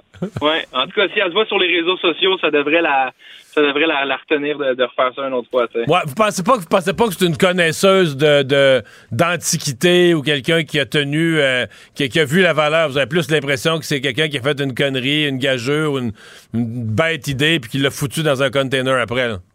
Ben, des fois, c'est juste gratuit comme ça, tu sais. Il faut pas se poser trop de questions. Des fois, les gens, s'ils ont l'opportunité de faire quelque chose, vont se le faire, hein, tu sais. Puis, comme je dis, dans le sous-sol, on en a plein des affaires. C'est surprenant qu'on se fasse pas voler plus souvent que ça, tu sais. Sinon, euh, un téléphone une fois dans l'entrée, mais euh, c'est surtout, euh, faut rien mettre dans la sortie, là, tu sais. Bon. Fait que là, qu'est-ce que vous faites si quelqu'un vous, quelqu'un vous appelle tantôt puis dit, moi, je sais très bien c'est qui, je reconnais le gars, c'est un tel. Vous faites quoi avec ça? Oh, là, j'avoue que je sais pas trop, hein. Caroline, vous appelez la police, vous, vous appelez la police, vous allez sonner chez eux pour amener le reste de la lampe? C'est sûr que non, on va pas faire un cas avec tout ça. dans le fond, nous autres, si on retrouve notre abat-jour, on serait bien content de pouvoir remettre la lampe euh, à côté des toilettes. Là, OK. Ben, on vous, souhaite, euh, la on vous souhaite la meilleure des chances. Merci beaucoup. Salut. Il ne mord pas à l'hameçon des fausses nouvelles. Mario Dumont a de vraies bonnes sources. Un adolescent de 17 ans poignardé. Une autre femme assassinée. Il est visé par des allégations d'inconduite sexuelle. Les formations politiques s'arrachent le vote des familles. Comment faire fructifier votre argent sans risque? Savoir et comprendre les plus récentes nouvelles qui nous touchent. Tout savoir en 24 minutes. Avec Alexandre Morin-Villouellette et Mario Dumont. En manchette dans cet épisode, de transfert en santé, Ottawa propose 46,2 milliards de dollars en nouveaux financements. Un député libéral accuse ses collègues de faire un show de boucan sur les langues officielles. Le salaire de la gouverneure générale Mary Simon augmente lui aussi. Et dévastation en Turquie et en Syrie, le bilan grimpe à 7200 morts. Tout savoir en 24 minutes. Tout savoir en 24 minutes. Bienvenue à Tout savoir en 24 minutes. Bonjour Mario. Bonjour.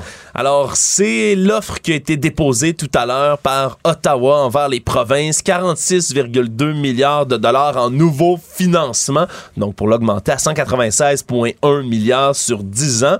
C'est l'offre donc le communiqué du fédéral, là tu l'as bien dit, là, pour arriver à 400, le total 196, mais le fédéral tout à l'heure, je lisais le communiqué là.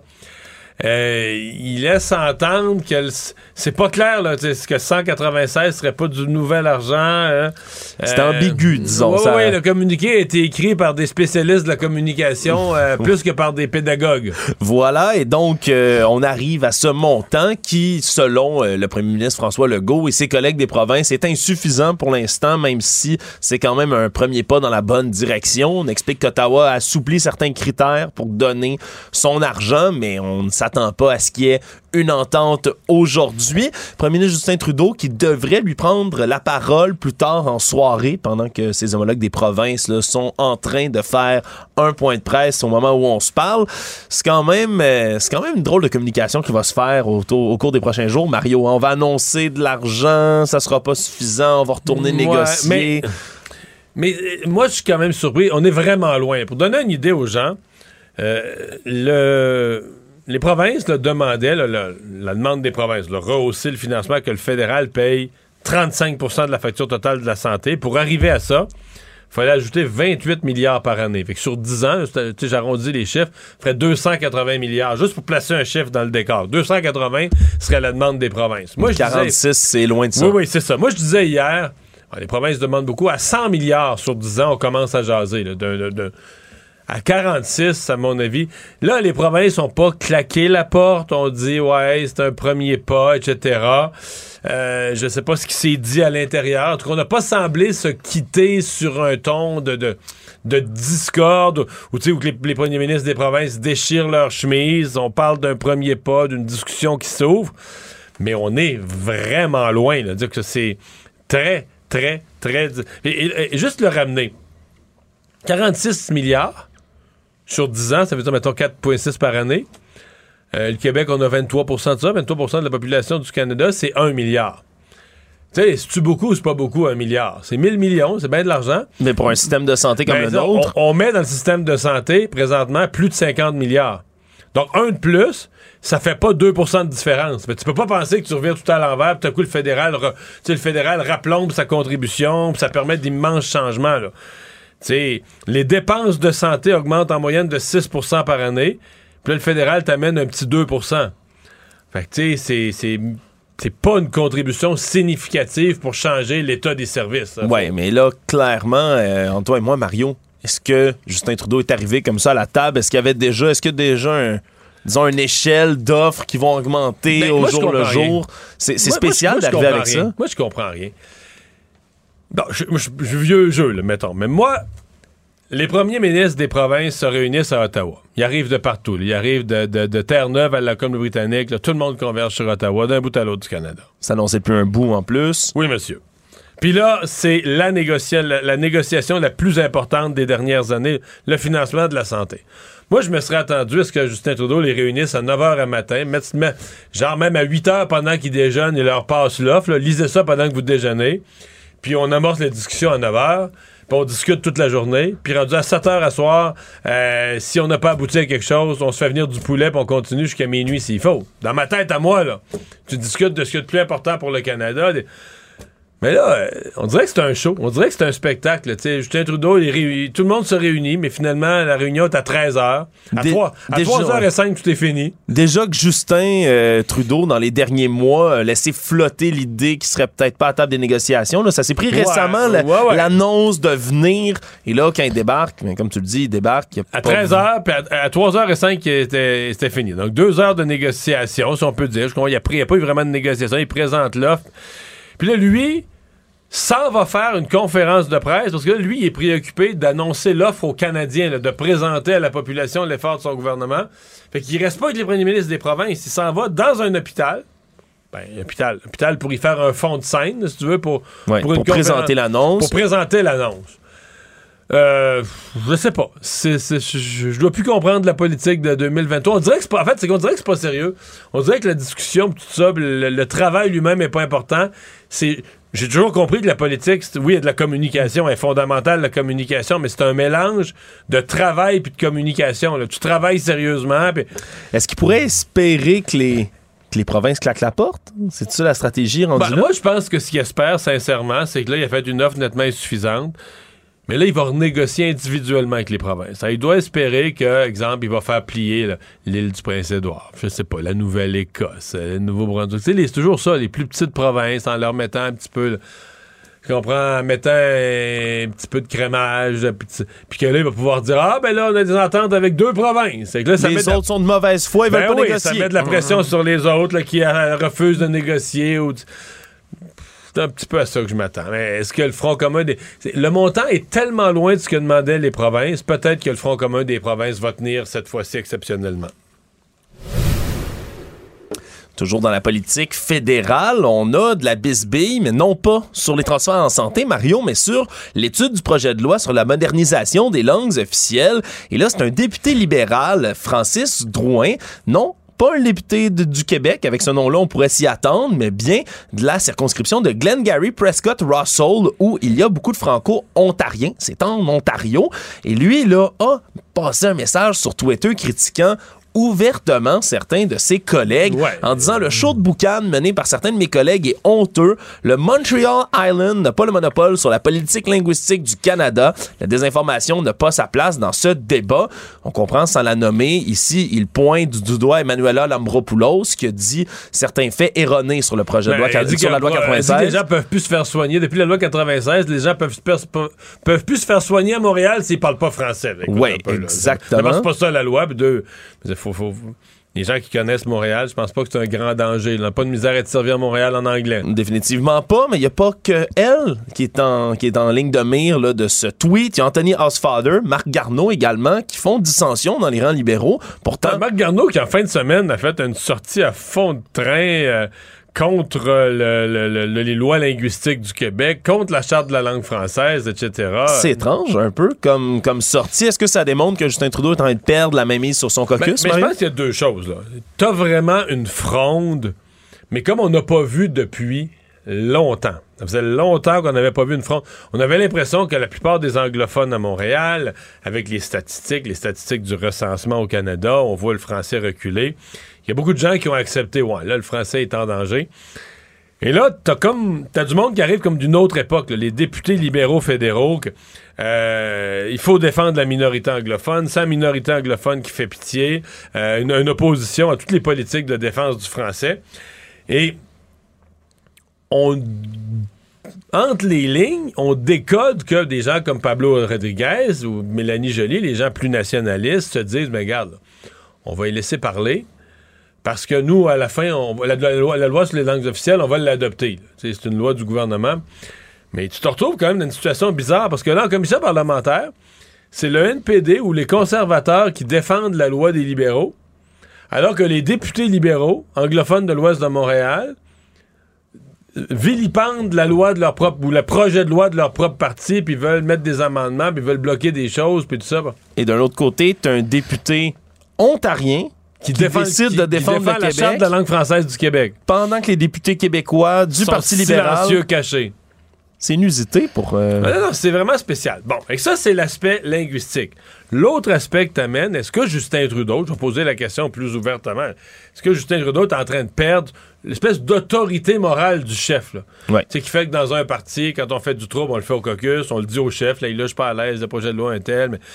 mais là, tout le monde se sent autorisé, sur la place publique, à parler... Donc, la semaine passée, Justin Trudeau fait une nomination qui passe pas au Québec. Euh, Pablo Rodriguez n'est pas à l'aise. Son propre lieutenant. Son propre lieutenant parle contre la nomination en disant Moi, comme Québécois, je suis blessé par la personne que lui nomme en charge de la lutte contre l'islamophobie. Cette semaine, c'est les députés anglophones euh, qui vomissent sur la protection du français. Et, euh, ben, je sais pas, euh, je, je, je, je- je m'inquiéterais si j'étais Justin Trudeau, à la fois de la discipline dans le caucus, mais je m'inquiéterais aussi de ce que. Il y a quand même eu du succès dans le vote francophone, M. Trudeau. Il a été élu au Québec. À chacune de ses élections, il a été élu au Québec avec une pluralité de sièges, euh, plus que le Bloc, euh, des sièges en Mauricie, en Gaspésie, partout, là. Ouais. Je veux dire, si, euh, s'il se met à dos les francophones, un peu comme le Parti libéral du Québec a vécu, ça va mal tourner. Actualité. Tout savoir en 24 minutes. Amiral Gawabi avait euh, prévu une rencontre avec Québec solidaire, Mario. Ça semble chose du passé. Semble-t-il que les communications ont été coupées entre le Parti de Québec solidaire et Madame El Gawabi, si bien qu'on a décidé, du côté des solidaires, de joindre les rangs des autres partis qui réclament sa démission. Donc, on fait volte-face. Donc, le fait de considérer les Québécois comme racistes, ça, non, ça, ça, ça peut passer. Euh, le fait de, de dire que les Québécois ont une obsession d'être pur sang, ça, ça peut passer. Mais le refus de rencontrer Andrés Fantasia, ça, ça t'exclut de la possibilité de jouer le rôle de représentant spécial à la lutte de l'islamophobie. Depuis jeudi dernier, c'était censé être coulé dans le béton, cette rencontre finalement qui n'aura pas lieu. Et on a décidé de, dans ce contexte-ci, comme Mme El Gawabi n'a pas l'air de bonne foi de venir discuter et expliquer à Québec solidaire qu'est-ce qu'il en est, mais on a décidé justement de, demander sa démission. Donc euh, voilà, on a pas mal unanimité. Maintenant, c'est beau. À l'Assemblée nationale, il y a unanimité pour son départ, même si on... Y a Même si Québec solidaire arrive un peu tard, là. Ouais, on pourrait Parce dire que, qu'ils sont les Si derniers. je me trompe pas, le dernier qui avait pris position, c'est Marc Tanguay. C'était comme à 9h30 mardi matin passé. Fait que euh, le, chef par intérim du Parti libéral. Donc là, il reste. Si tu prends sur la scène québécoise, t'as un parti qui arrive plus d'une semaine après. Ouais, c'est peut-être un tout petit peu tard, Mario. Un petit peu tard. Mais il voulait rencontrer madame, ça n'a pas été possible. Euh, bon, sans dit long sur elle en même temps.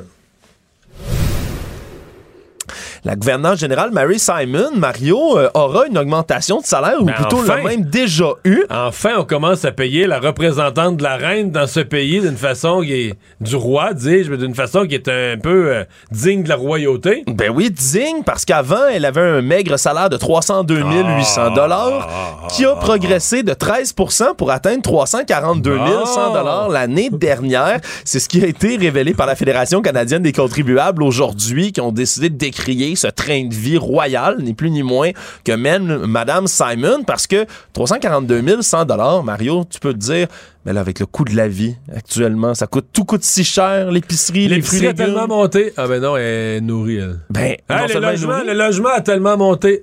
Ah ben non, elle est logée, elle. Elle a accès à un compte de dépenses aux frais des contribuables de plus de 200 000 par année pour le reste de sa vie. Et Mario, je l'ai appris aujourd'hui, pour le reste de sa vie, jusqu'à six mois après son décès. Donc, jusque dans la tombe. Elle a un compte Madame de dépenses Simon. dans sa tombe. Ben exactement. Je sais pas, c'est peut-être pour couvrir ses frais de funérailles et autres. Elle a aussi une pension, peu importe la durée de son mandat. Et là, il faut comprendre que pour la Fédération canadienne des contribuables, ben, c'est pension, c'est combien? C'est inacceptable. 150 000 déjà? Ouais, je pense que c'est quelque chose du Mhm. genre. J'ai pas les chiffres devant moi, mais c'est- ça s'ajoute à tout ça, à ses comptes de dépenses qu'elle va avoir le restant de ses jours. Et tout ça suit évidemment l'an dernier, le fameux voyage qu'elle a fait en mars 2022 jusqu'à Dubaï, qui avait coûté un peu plus d'un million de dollars comme voyage pour à peu près une semaine. Ouais, mais c'est parce qu'il avait investi, il y avait des tranches de citron, il y avait 1000 pièces de tranches de citron Bon, et de on avait lime. décortiqué ensemble tous les frais Ouais, 1000 du piastres. vol. Tu sais pas 1000 pièces de quartier de citron et de lime. Ouais, puis il y avait quelque chose comme des centaines de Mais ça dollars prend de glace. euh, un bon drink, faut que tu aies du citron ou de la lime. là. Ouais, faut que t'en mettes, je sais pas combien de limes tu mets dans ton gin tonic, Mario. Elle a dû passer le voyage avec la face en grimace à boire surette de même, là, mais bon. Un peu moins de 100 000 que ça avait coûté cette facture de nourriture Avec seulement la dans l'avion. Et là, ça, de la vitamine C de même, là, pas de grippe. pas de scorbut, hein? Pas de grippe, pas de COVID, rien. T'es la vitamine C à côté, ça vaut à peine. Ben, c'est bon pour l'organisme. Et Mario, j'ai le plaisir de t'annoncer qu'en ce moment, elle est en visite officielle en Finlande pour cinq jours. Ça prend fin ce vendredi. Donc, euh, il y a fort à parier que la Fédération canadienne des contribuables, là, qui lâche pas un- d'un pli Madame Simon dans ces dossiers-là, va sûrement faire le petit calcul de combien ça a coûté ce voyage en Est-ce Finlande. qu'on sait, est-ce que le roi Charles III est satisfait qu'on ait rehaussé la rémunération de sa représentante? Je sais pas combien de limes il prend dans son gin tonic, lui. Tout savoir en 24 minutes.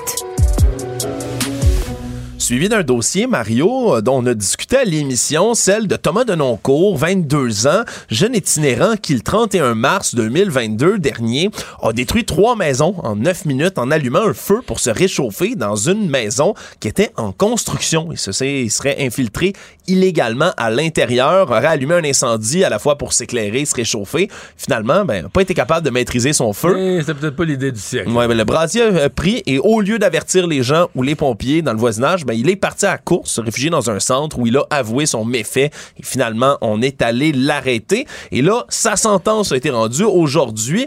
On demandait là 15 mois de détention du côté de la défense. Et comme il est déjà depuis un an en détention depuis son arrestation, ben il serait sorti presque immédiatement. Mais pour le juge, il avait besoin de réfléchir un peu plus longtemps. C'est donc 20 mois de détention qu'il va purger, donc avec ce qu'il a déjà euh, eu d'accumulé. Mais c'est 7 mois encore qu'il va passer en prison. Mais c'est surtout l'après qui inquiétait le juge, qui voit pas vraiment de plan concret, de projet concret pour le jeune homme lorsqu'il sortira de prison. Alors, on demande à ce qu'il ne consomme pas d'alcool ni de drogue pendant des années à la suite de sa Ouais. libération. Mais c'est quand même c'est bien de penser à ce qu'il fera pas, mais peut-être que les, les- les agents ou il y aurait lieu, mettons, dans le cas d'un jeune comme ça, là, qui semble un peu perdu, qui était semi-itinérant, plus ou moins itinérant à ce moment-là, peut-être que l'aligner, tu sais, je comprends, on va dire, fa- fais pas, fais pas, fais pas ci, fais pas ça, fais pas de drogue, pas d'alcool, mais qu'est-ce que tu vas faire? Peut-être qu'il faudrait avoir des agents ou des gens qui as-tu un projet de vie? Tu pourrais-tu profiter de ces mois en prison pour lâcher une petite formation, un petit métier, quelque part, te mettre. Je trouve qu'on n'a pas le sens du retour au droit chemin. Ouais, parce que l'accusé, lui, parle de faire de la méditation, de la lecture Ah, et ouais, rédiger ouais, un journal. Mais pour le reste, très La peu d'informations. C'est pa- C'est payé comment, ça?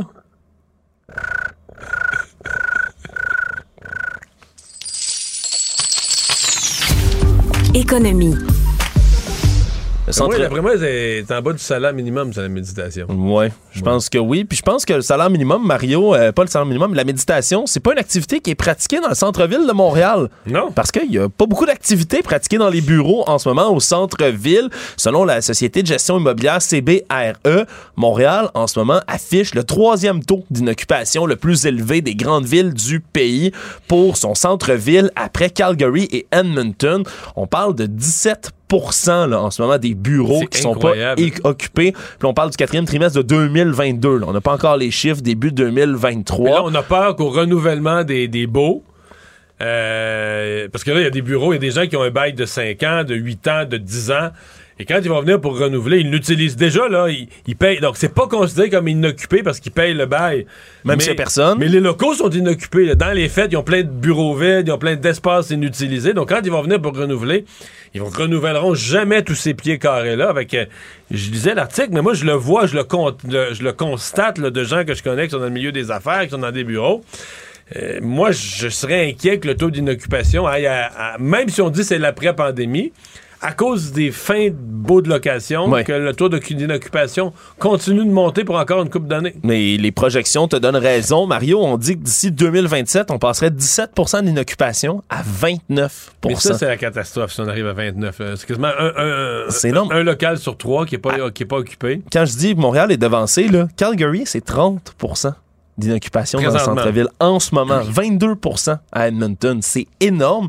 Et même ici à Montréal, ben, on est inquiet surtout que ben, maintenant, le télétravail, c'est une raison de plus pour les employés de rester à la maison, de ne pas se déplacer à Montréal, franchir les ponts, s'installer au centre-ville. Et là, on a commencé, là, le lueur d'espoir, à faire revenir du moins quelques jours par semaine en présentiel les employés pour plusieurs entreprises du centre-ville de Montréal. Mais pour l'instant, c'est loin de régler cette hémorragie donc d'entreprises qui quittent leurs locaux. Il faudra suivre ça près, Mario. Et on peut dire que la communauté, la Chambre de commerce du Montréal métropolitain est pas mal inquiète par rapport à ce phénomène-là. On en a vu beaucoup dans les dernières années, ces épisodes de censure du côté de la Chine. Et là, à Hong Kong, on en a un nouvel exemple quand vous allez sur Disney Plus et que vous êtes là-bas, sur place à Hong Kong, ben, il y a un épisode des Simpsons de la 34e saison qui est indisponible. J'ai hâte d'entendre lequel. Ouais, le deuxième, euh, parce que dans, le, dans cet épisode-là, il y a une réplique qui dit Contemplez les merveilles de la Chine, les mines de Bitcoin, les camps de travail forcés où les enfants fabriquent des smartphones et le romantisme.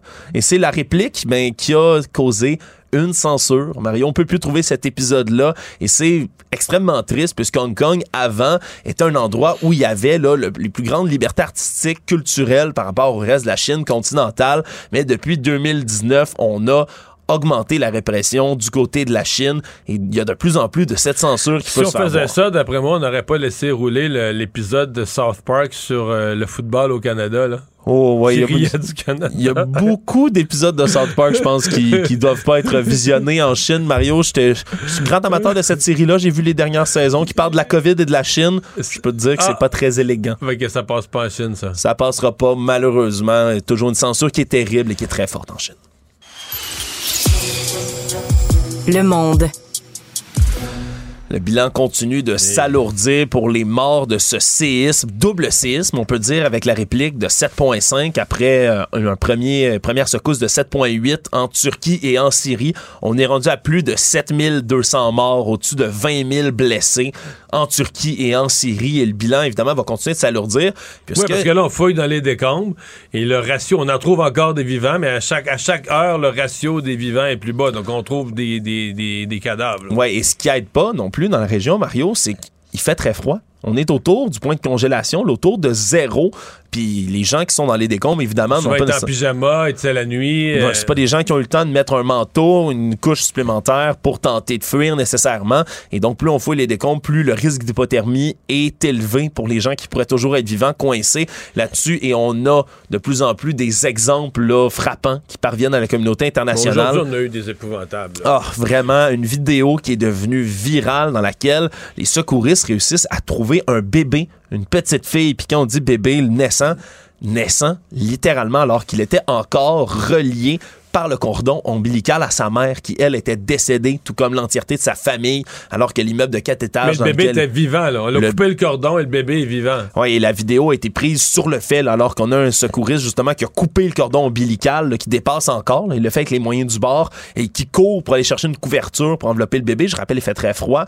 Et donc, cette jeune fille-là, petite fille qui a réussi à survivre malgré tout, mais qui se retrouve orpheline, alors que presque l'entièreté de sa famille a été décimée par le tremblement de terre. Et donc, c'est des histoires comme ça qui continuent d'arriver. Des, euh, j'ai vu des sauveteurs grecs qui sortaient, euh, deux fillettes, une décédée, puis sa grande sœur, euh, en fait, sa petite sœur encore vivante. Et les sauveteurs ont comme remis aux espèces, aux ambulanciers, sur des brancards, et quand je parle des sauveteurs, ceux qui, ceux qui vraiment qui fouillent dans les débris, là, ils ont même pas repris leur recherche. Ils se prenaient dans leurs bras en braillant. Ils étaient assommés par ce qu'ils venaient de voir. En même temps, il y avait du monde, des témoins qui applaudissaient celle des deux qui étaient encore vivantes de l'avoir bougé un peu en sortant. Ben, et selon le ben, C'est comme, ce monde-là va être marqué, les gens qui font les fouilles vont être marqués à vie. Et il y en a, des gens qui font les fouilles, Mario, il y en a. Il y, en a. Des équipes de partout arrivent. Oui, des, équipes de partout arrivent. Selon le président euh, de Turquie, euh, Erdogan, il y a au-dessus de 53 000 secouristes là, à, l'heure, euh, à cette heure qui travaillent dans les décombres. C'est un nombre très important. à Istanbul, ils ont ouvert des cliniques dans les centres commerciaux pour donner du sang. Là.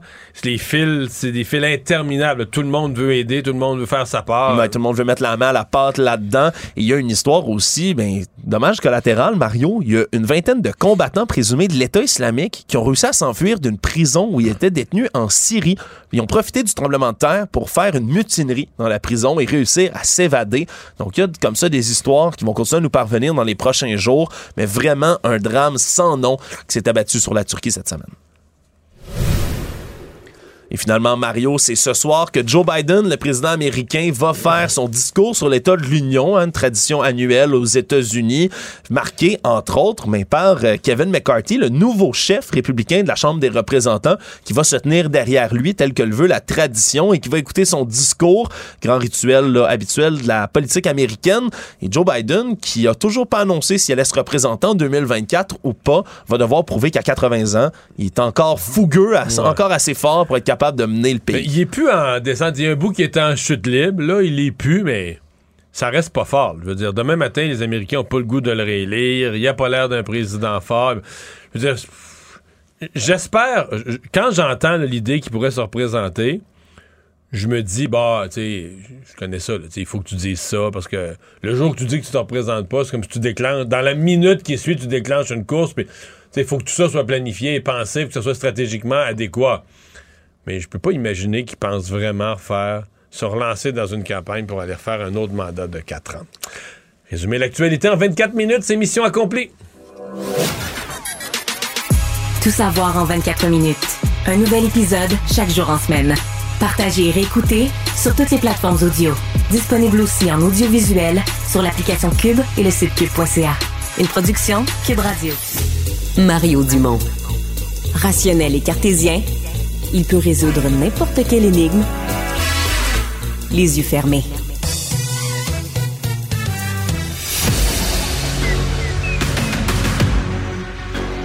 Emmanuel Latraverse. J'ai pas de problème philosophique avec ça. Mario Dumont. Est-ce que je peux me permettre une autre réflexion? La rencontre. Ça passe comme une lettre à la poste. il se retrouve à enfoncer des portes ouvertes. La rencontre, la traverse, Dumont. Bonjour Emmanuel. Bonjour. Ah, M. Trudeau a déposé aujourd'hui au premier ministre des provinces son offre sur la santé et on est très, très, très loin du compte. Là. Et c'est pas juste de dire qu'on est un peu en bas. On n'est pas dans le même ordre de grandeur que ce que les provinces attendaient, mais pas du tout. Là. Euh, non, pas du tout. Monsieur Trudeau qui parlait d'une offre substantielle, Monsieur Legault dit à la blague, on n'a définitivement pas la même définition de substantielle. Ben Monsieur Trudeau a essentiellement inclus dans la valeur totale l'argent qui est déjà là. Alors, c'est comme si quelqu'un gagne 100 000 par année, puis son boss lui dit Hey, j'ai une grosse augmentation de salaire pour toi, je te donne 1 million, 10 000 pour les 10 prochaines années. Là, t'es là, waouh, 1 million! Puis là, Florent, tu regardes, puis tu as une augmentation de salaire de 1000 pièces par année. C'est exactement ce que, dans les faits, ce oui, qu'a parce fait que 100 000 fois 10, euh, ça fait ton million que tu gagnais de toute façon. Fait que 10 de plus divisé par 10, c'est un million de plus par année. C'est un très bon exemple. Mais euh, là, euh, il était quand même... Euh, M. Trudeau, probablement que dans la discussion informelle, a quand même évité que les premiers ministres euh, claquent la porte, montent sur leurs grands chevaux, se disent outrés. Le langage était, bon, un début de conversation. On va étudier la proposition dans les jours à venir. J'ai senti, ce que j'ai vu, le langage n'était pas au superlatif pour les premiers ministres des provinces? Non, et moi, ça me, ça me surprend. J'ai un, un contact qui m'a écrit. On, on est loin de l'époque euh, Lucien Bouchard, Mike Harris face à Jean Chrétien, tu sais, ça donne une idée là. Euh, ça manquait de robustesse un peu. Moi, j'ai trouvé là comme euh, comme euh, comme réponse de la part des premiers ministres, c'est comme s'ils avaient reçu un coup de poing dans le ventre puis qu'ils avaient de la misère à reprendre leur souffle. Moi, ce que ça me dit, c'est que le fameux front commun, il est pas mal, pas mal, pas mal fragile en ce moment. Parce que M. Legault, qui a quand même l'air d'être sanguin au bon moment, là, je ne l'ai jamais vu aussi poli, pondéré face au gouvernement Trudeau. Puis ben, quasiment, excuse-moi, mais quasiment mou, là. Ben, absolument. sais, juste pour que les gens comprennent, là, le, les, les provinces, si Ottawa est pour financer 35% ça veut dire que faudrait que le Québec reçoive 6 milliards de plus par année. Quand on prend l'offre que Ottawa a mis sur la table, d'argent vraiment, vraiment neuf, là, il y a 4,8 milliards. Fait Québec reçoit plus que six fois moins que ce qu'il attendait.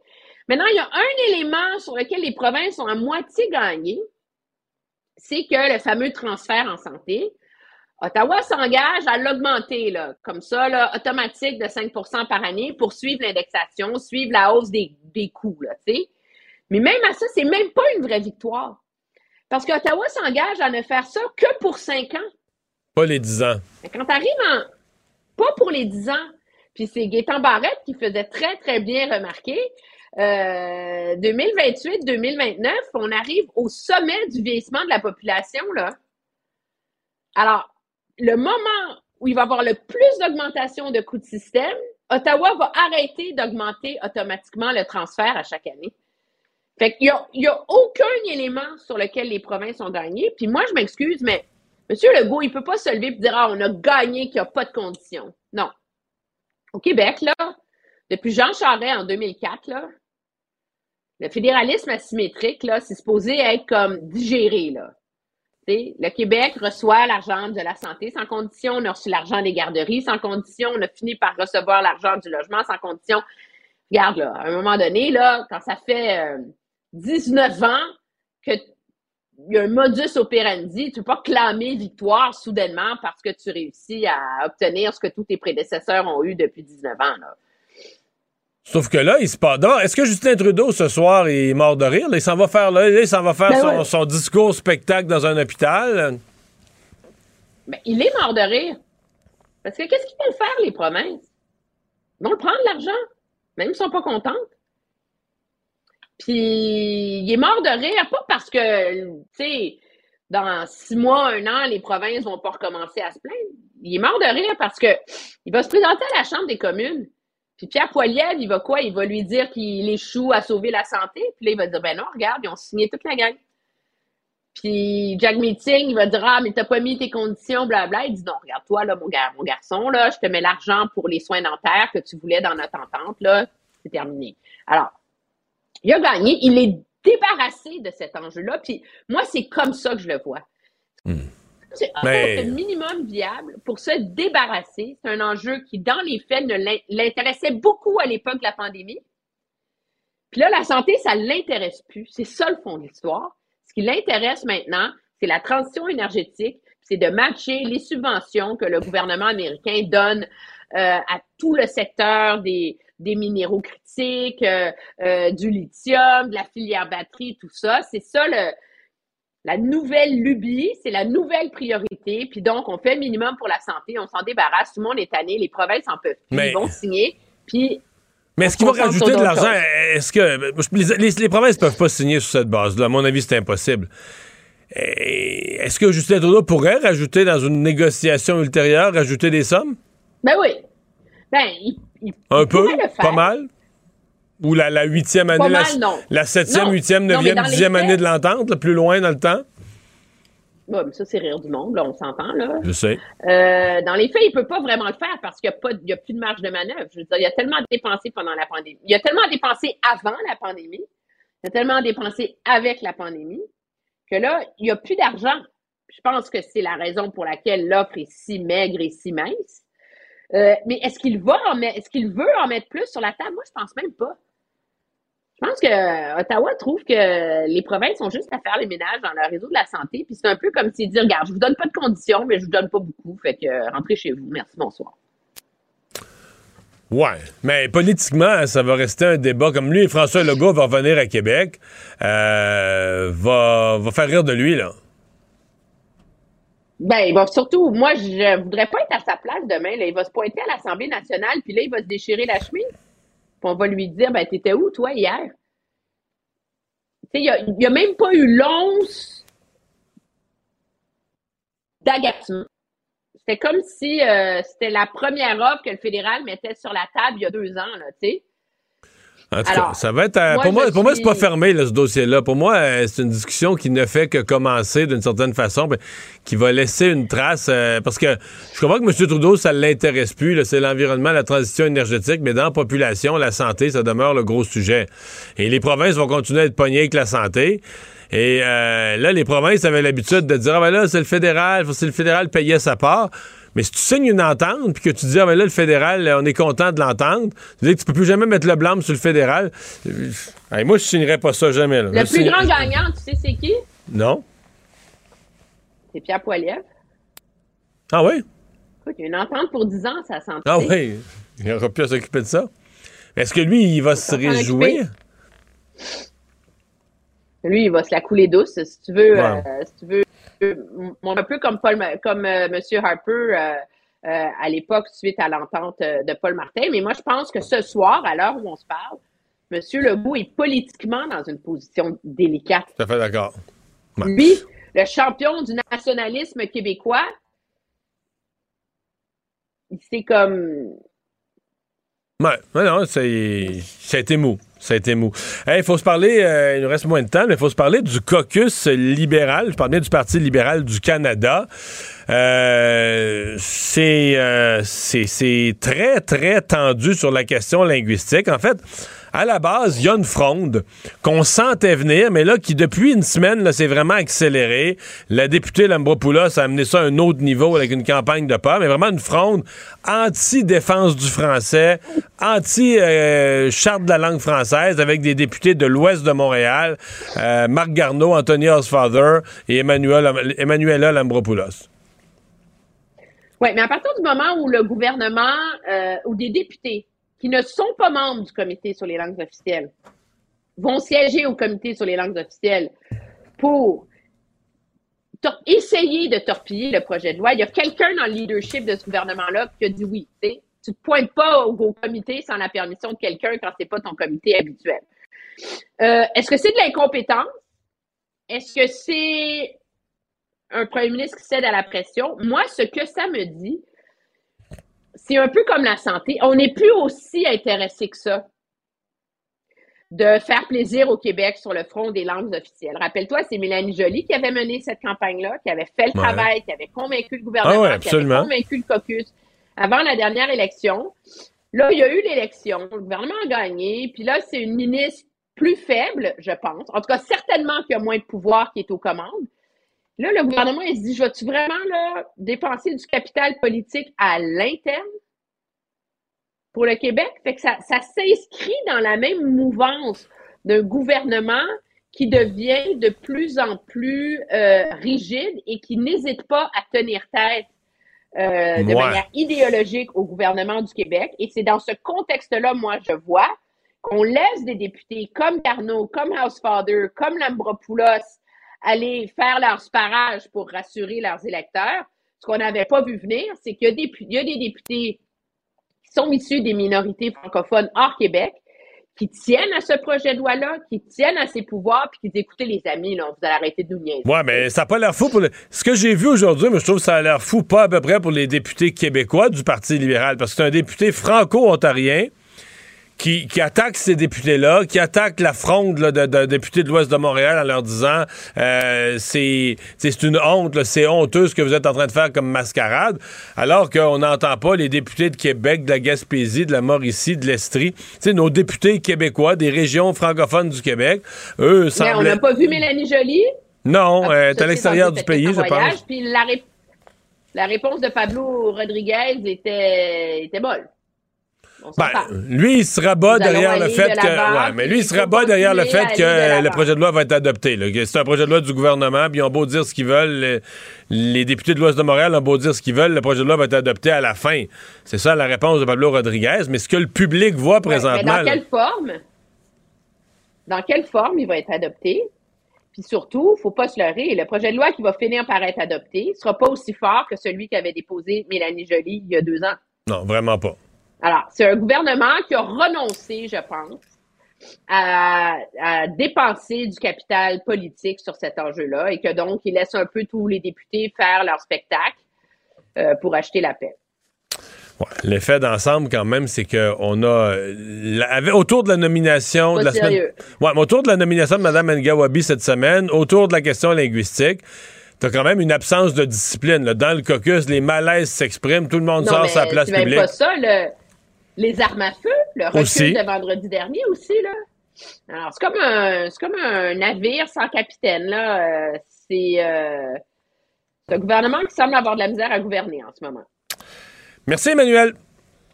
À demain. Au revoir. Benoît Dutrisac, en semaine des 11.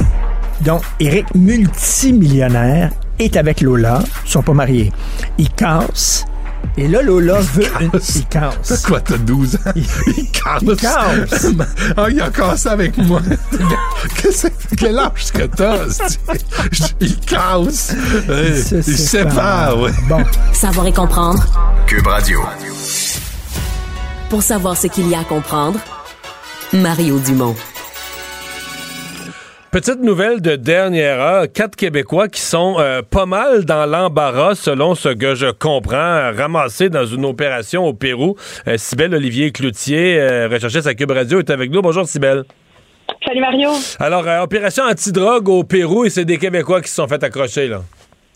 Ben oui, c'est ça. Il y a trois Québécois qui se sont fait accrocher au Pérou. Euh, trois gars âgés entre 25 et 34 ans. Frédéric DeWald, Beau Soleil Morin et Francis Toupin. Il y a aussi quelqu'un qui s'est fait arrêter à Montréal, Mathieu Provost. Donc, euh, c'est la première fois que la GRC et la, la police péruvienne collaborent ensemble pour ce genre d'enquête-là. Ce qu'on sait présentement, c'est que ces trois gars qui se sont fait arrêter au Pérou, qui avaient pas d'antécédents, ils étaient aucunement affichés. Alors, on comprend pas trop encore comment ils ont été amenés à travailler dans un, un aussi gros réseau. Ouais, parce que là, on euh, parle d'un gros réseau de trafic, en tout cas, qui est, qui est, qui est présumé, là, qui est visé. Exactement, c'est ce qu'on c'est ce qu'on pense. C'est énormément de coke là, qui est impliqué là-dedans. On parle de 164 kilos euh, qui ont tenté d'être exportés au Canada ou en Europe. Alors ça, c'est on se rappelle l'histoire d'Australie hein, avec Mélina Roberge c'est beaucoup plus que ce qu'eux avaient tenté d'importer. Alors, euh, ils sont en train de voir jusqu'où ça s'étend. On va avoir plus de nouvelles, nous, ici, au Canada. Mais euh, le Pérou devient vraiment un, un, pays, une plaque tournante au niveau de l'exportation de la cocaïne. Ce serait le deuxième plus grand pays maintenant après la cocaïne, le nouveau euh, hotspot pour la vente de, de drogue à ce niveau-là. Donc, ce qu'on ne sait pas encore, c'est à quelle peine ils font face, ces gars-là là-bas. Mais ce qu'on m'a dit, c'est que ça serait très grave. Ils en ont probablement pour la vie euh, à passer là-bas, et du moins à l'avoir sur leurs épaules. Ben, à suivre. Merci, Isabelle. Au revoir. Merci, Mario.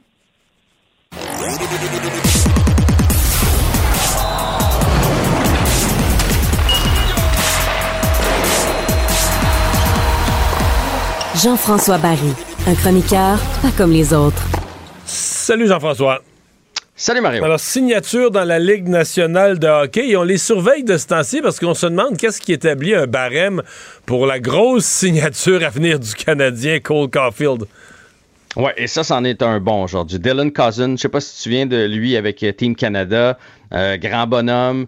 Il joue maintenant pour les Sabres de Buffalo. Vient de signer pour 49,7 millions de dollars. Donc, euh, euh, par saison, ça lui donne 7,1. C'est pour 7 ans.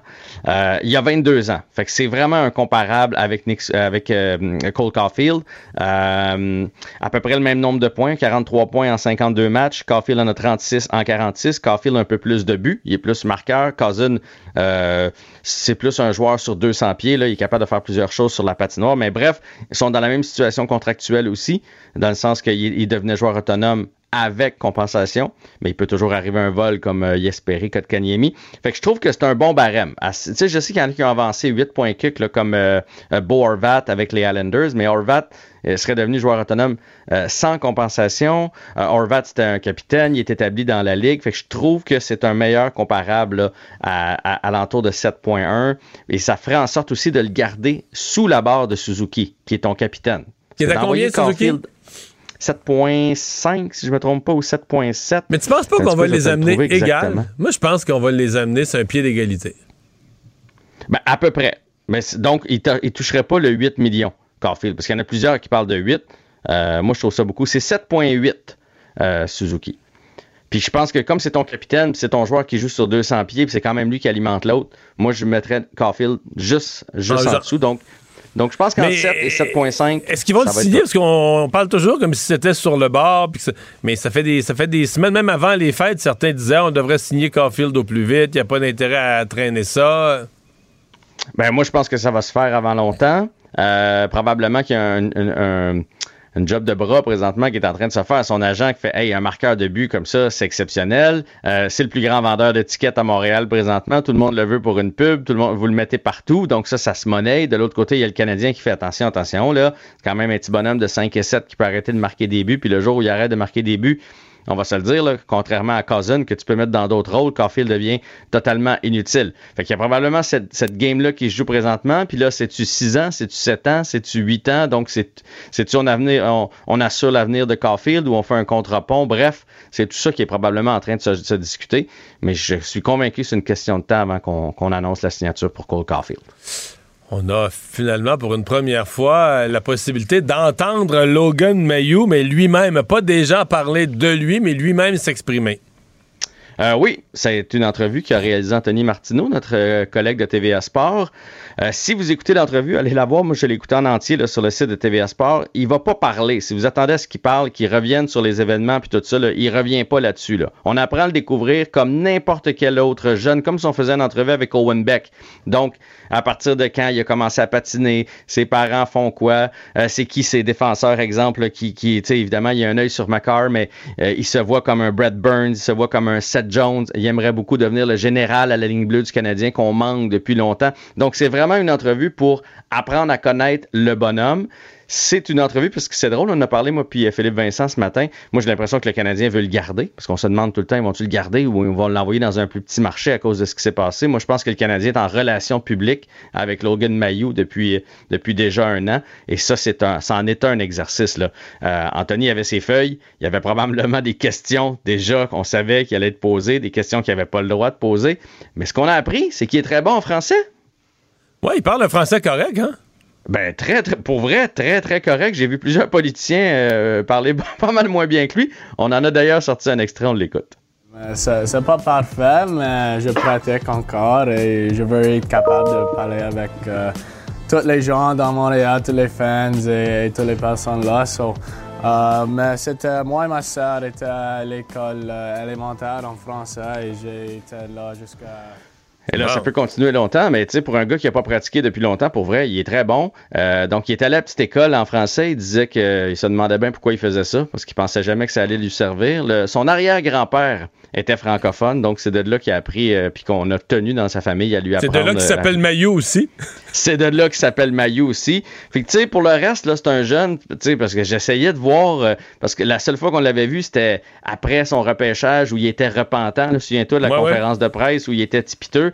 Là, euh, tu vois que c'est un homme, c'est un bonhomme, puis il tient son bout dans, le junior, puis on sait pourquoi il est capable de jeter les gants. C'est un gars avec une bonne stature, puis c'est un, c'est un grand ado comme bien des joueurs de hockey là, qui, qui, qui, qui rit un peu euh, comme un gars de 20 ans là puis tu sais fait que c'est c'est pas parce qu'il s'est passé quelque chose avec lui qui est différent du reste du reste de la gang. Il nous reste 30 secondes, puis t'as pas des bonnes nouvelles de tennis à nous donner pendant ces... Non, euh, Rebecca Marino ce matin a perdu juste avant qu'on entre en onde, moi et Philippe Vincent. Et là, il restait Leila Fernandez qui, euh, qui a perdu elle aussi malheureusement contre Shelby Rogers qui était 46e mondial. Euh, était 39e. Donc, c'est une défaite contre quelqu'un logiquement qui est moins bonne qu'elle. Et après ça, ben, il y avait Bianca Andreescu qui a aussi perdu. Donc, il n'y a plus aucune Canadienne au tournoi d'Abu Dhabi. Tout le monde s'est fait éliminer. C'est un lent début de saison là, pour la délégation canadienne féminine au tennis. Ouais, j'ai vu Bianca, là, ça a vraiment, vraiment pas été facile. J'ai vu la, fin du match. merci Jean-François, à demain. Yes. .ca. Mario Dumont. Le seul atlas dont vous avez besoin. Cube Radio. Cube Radio. En direct à LCN les premiers ministres des provinces euh, et territoires l'ont reçu cette offre de Justin Trudeau. On va parler de la réaction euh, sous peu avec euh, notre duo politique. Mais là, on, attend le point de presse de Justin Trudeau directement de l'hôpital civique d'Ottawa. Ça ne devrait pas tarder, mais entre-temps, on va rejoindre Mario et Emmanuel. Donc, rencontre de travail assez expéditive sur les transferts en santé.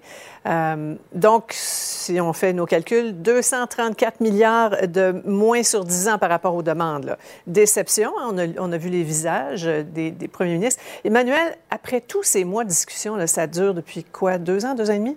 Euh, tout ça pour ça? Non, mais Sophie, regardez le beau spectacle qu'on a eu aujourd'hui. On a eu un premier ministre du Canada aux commandes qui nous parle d'investissement substantiel. Il a reçu ses homologues et il finit en faisant un point de presse devant des civières dans un hôpital. C'est à ça que ça ressemble aujourd'hui. C'est un, exercice, de, relations publiques. Voilà. C'est un exercice de relations publiques pour un premier ministre qui est plus aussi intéressé par l'idée de sauver le système de la santé qu'il l'était objectivement euh, pendant la pandémie. Euh, dans les faits, pour que les gens comprennent, Ottawa met sur la table six fois moins d'argent que ce que réclamaient les provinces. Donc, c'est même pas sérieux comme offre, hmm. objectivement.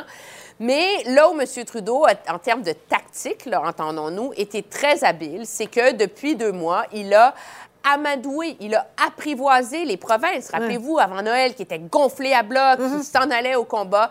Puis là, il les a comme un, comme un chantre avec son, son serpent. Là. Ben, lui, il avait le mot substantiel, puis ça a calmé tout le monde. Puis là, ben, les provinces sont arrivées se sont rendus compte que tout le monde s'est fait rouler dans cette histoire-là aujourd'hui. Oui. Mario, M. Legault l'a dit euh, plus tôt cet après-midi. Bon, on avance sur certains principes, là, mais sur l'enveloppe proposée, il y a du chemin à faire. Et puis, bon, le temps presse, il y a des, budgets à, concocter. Donc, exercice de, de, relations publiques. Selon toi? Clairement, clairement. Mais sur M. Legault, euh, il a été mou aujourd'hui. Il a été mou aujourd'hui. Il va revenir à l'Assemblée nationale demain. Il va dire quoi? Il n'y a pas les montants. Les partis d'opposition vont, vont euh, l'attaquer. J'ai je sais pas la stratégie du Québec là-dedans parce qu'il fallait, il fallait dire un nom beaucoup plus clair à ça. Euh, c'est pas du tout, là, c'est pas un montant substantiel sur un, financement sur 10 ans pour notre système de santé. On n'a pas ce qu'il faut. Mais je veux repartir d'une phrase d'Emmanuel très importante sur le fait que c'est pas sérieux, mais je veux faire du millage là-dessus que c'est pas sérieux je dois être vieux jeu, mais moi, j'ai connu une époque où une rencontre des premiers ministres sur un sujet aussi important pour financer la santé pendant une décennie, la santé qui va mal dans toutes les provinces, puis la population attend, la population a besoin de services. Il me semble que ils sont partis le Terre-Neuve à la Colombie-Britannique. Il me semble que la réunion aurait dû commencer à 9 h un matin. Puis tu discutes, puis tu regardes, puis tu, négocies. Puis à, l'heure, à la limite, à l'heure du souper, si c'est pas fini, tu fais venir une boîte de poulet, puis les manches retroussées. Ben, à l'époque de Mulroney, c'était ça. Là, c'est vraiment pas sérieux, mais le montant est pas sérieux, la discussion est pas sérieuse. Une petite discussion de deux heures, de une à trois. Puis là, après ça, on part, on va faire un point de presse devant des, des, pots de soluté vides. Je sais pas, là. Je trouve que l'ensemble de ça, ça fait pas. Ça fait pas à la hauteur de ce que la population est en droit de s'attendre compte tenu de la gravité des enjeux, du monde malade qui attend. Je trouve que tout ça fait vraiment pas sérieux. C'est le mot que je retiens. C'est la fin d'une pandémie, Mario. Ouais, ah, en plus. la fin d'une pandémie, là. Oui, mais ça intéresse plus, ça. Ça fait longtemps, la pandémie, Sophie. Puis là, maintenant, on passe à la transition énergétique. On manque d'argent. Fait que. Mm. C'est comme par épuisement. Là. On fait le minimum, on donne un chèque. Maintenant, tout le monde va finir par signer. Ils le savent. Puis bon, dossier classé, merci, bonsoir. C'est l'impression que ça donne. Bon, alors on, l'attend, M. Trudeau. on va diffuser évidemment son point de presse en direct euh, dès, qu'on le voit. Dans, dans tout ce contexte-là, Euh, Mario Emmanuel, les pancartes électorales de la CAQ dans Saint-Henri-Sainte-Anne qui euh, promettent des, des baisses d'impôts, est-ce que c'est une idée judicieuse, Emmanuel? Ce matin, je vous aurais dit non. Puis là, ah. quand je regarde l'argent que M. Trudeau a mis sur la table, je dis sérieux, rendu là, là c'est plus grave. je pense que dans les faits, ça a toujours été périlleux pour le gouvernement Legault de promettre des baisses d'impôts en campagne électorale. C'est quand même 7,4 milliards de moins par année. Euh, non, 7,4 milliards de moins sur, sur 4 ans dont il se prive pour financer ces baisses d'impôts-là. C'est sûr que euh, c'est difficile d'aller crier famine du côté euh, d'Ottawa. Mm-hmm. En même temps, objectivement, euh, s'il faut que tout soit dans tout tout le temps, mais les gouvernements ne peuvent plus gouverner et faire des choix. Le financement de la santé puis les politiques fiscales devraient être séparés, surtout dans une province qui est quand même la plus imposée au mm. pays. Là. Mario, curieux ben sens timing ou non? Ben moi, j'ai vu une stratégie quand même de la CAQ euh, pour dire, bon, dans le spectre politique, tu as une grosse bataille euh, entre libéraux et euh, solidaires, là, qui va être le plus à gauche, qui va être le plus multiculturaliste, puis le vrai défenseur des minorités, puis tout ça. J'ai vraiment l'impression que la CAQ, elle, pendant ce temps-là, les chances qu'on gagne Saint-Henri-Saint-Anne sont pas très élevées, mais on va aller attaquer hmm. direct la clientèle d'Éric Duhem. Parce que tu vois une grosse pancarte, François Legault souriant, deux mots, baisse d'impôts, bing, bang. Je, vois pas d'autre chose là-dedans que de rentrer carré dans le, Quand même, Éric Duhem qui est allé chercher 12% de vote, qui a plus de misère présentement à avoir de la visibilité. Alors, je sais pas, est-ce que les stratèges de la, CAQ se disent, regarde, les gens qui ont voté Éric Duhem, il y en a une partie qui c'est à cause de la pandémie. La pandémie, ça te fait de plus en plus longtemps. Fait qu'on va leur parler clairement, sans ambiguïté, sans gêne, leur langage, puis on va attaquer ça de front. Euh, quitte à ce que ça rapporte pas dans Saint-Henri-Saint-Anne, mais que le reste du Québec, euh, les électeurs d'Éric Duhem dans tous les autres comtés du Québec vont, voir ça, là. fascinant les stratégies politiques quand même. Là, vous allez nous, nous, euh, nous expliquer des choses. On est plongé dans la. les comprendre. je suis sûre que vous comprenez tout. Euh, on est dans la réforme de la loi sur les angles officiels à, Ottawa. Les, tensions au sein des libéraux sont palpables, de plus en plus publiques. Vous allez voir euh, ce, gazouillis du député ontarien, Francis Drouin, qui tombe à, bras raccourcis sur ses collègues de, l'Ouest de Montréal. Le show de boucan mené par certains de mes collègues est honteux.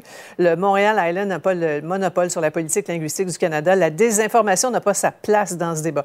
Manuel, il fait référence là, à trois députés qui ont, qui ont un peu l'air de nager à contre-courant de leur équipe. Là qui nagent à contre-courant, qui torpillent le projet de loi de leur gouvernement et qui, dans les faits, le font avec l'accord de quelqu'un.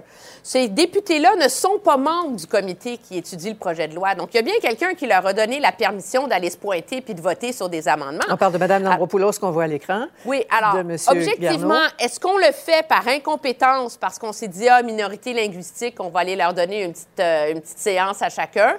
Ou on le fait finalement pour apaiser les colères au sein du caucus. Mm. Moi, je pense que ce qu'on n'avait pas vu venir, cependant, c'est la révolte des francophones hors Québec face à ces tactiques. Ouais. Mario, qu'est-ce que fait Justin Trudeau pendant ce temps-là? Ben, Justin Trudeau laisse aller. Comme Emmanuel le dit, il y a quelqu'un qui a autorisé ces députés-là à aller mener une fronde anti-défense du français, etc. Parce que c'est à la fois contre leur propre loi sur les langues officielles, mais ben aussi beaucoup contre la loi 96, la loi 101, la charte de la langue française. C'est une sortie mhm, mhm. anti-défense du français. Et j'ai beaucoup aimé le courage de ce député franco-ontarien qui, qui est un francophone, qui est juste sur la frontière du Québec. Mais où sont nos députés québécois? Où sont nos députés de la Gaspésie, de la Mauricie, de l'Estrie, de Québec, de la capitale, euh, de la rive nord, de la rive sud. Où sont les députés libéraux qui devraient défendre euh, le français au Québec dans ce cas-ci? Là? Merci beaucoup, Mario. À demain. Merci, Emmanuel. Au revoir. Au revoir. Bonne soirée. Ici Poirier à Montréal. Alors, c'est ce qui conclut euh, l'émission de ce jour. J'espère que vous avez apprécié. Je vous retrouve demain, 15h30. C'est Antoine Robitaille qui s'en vient. Cube Radio.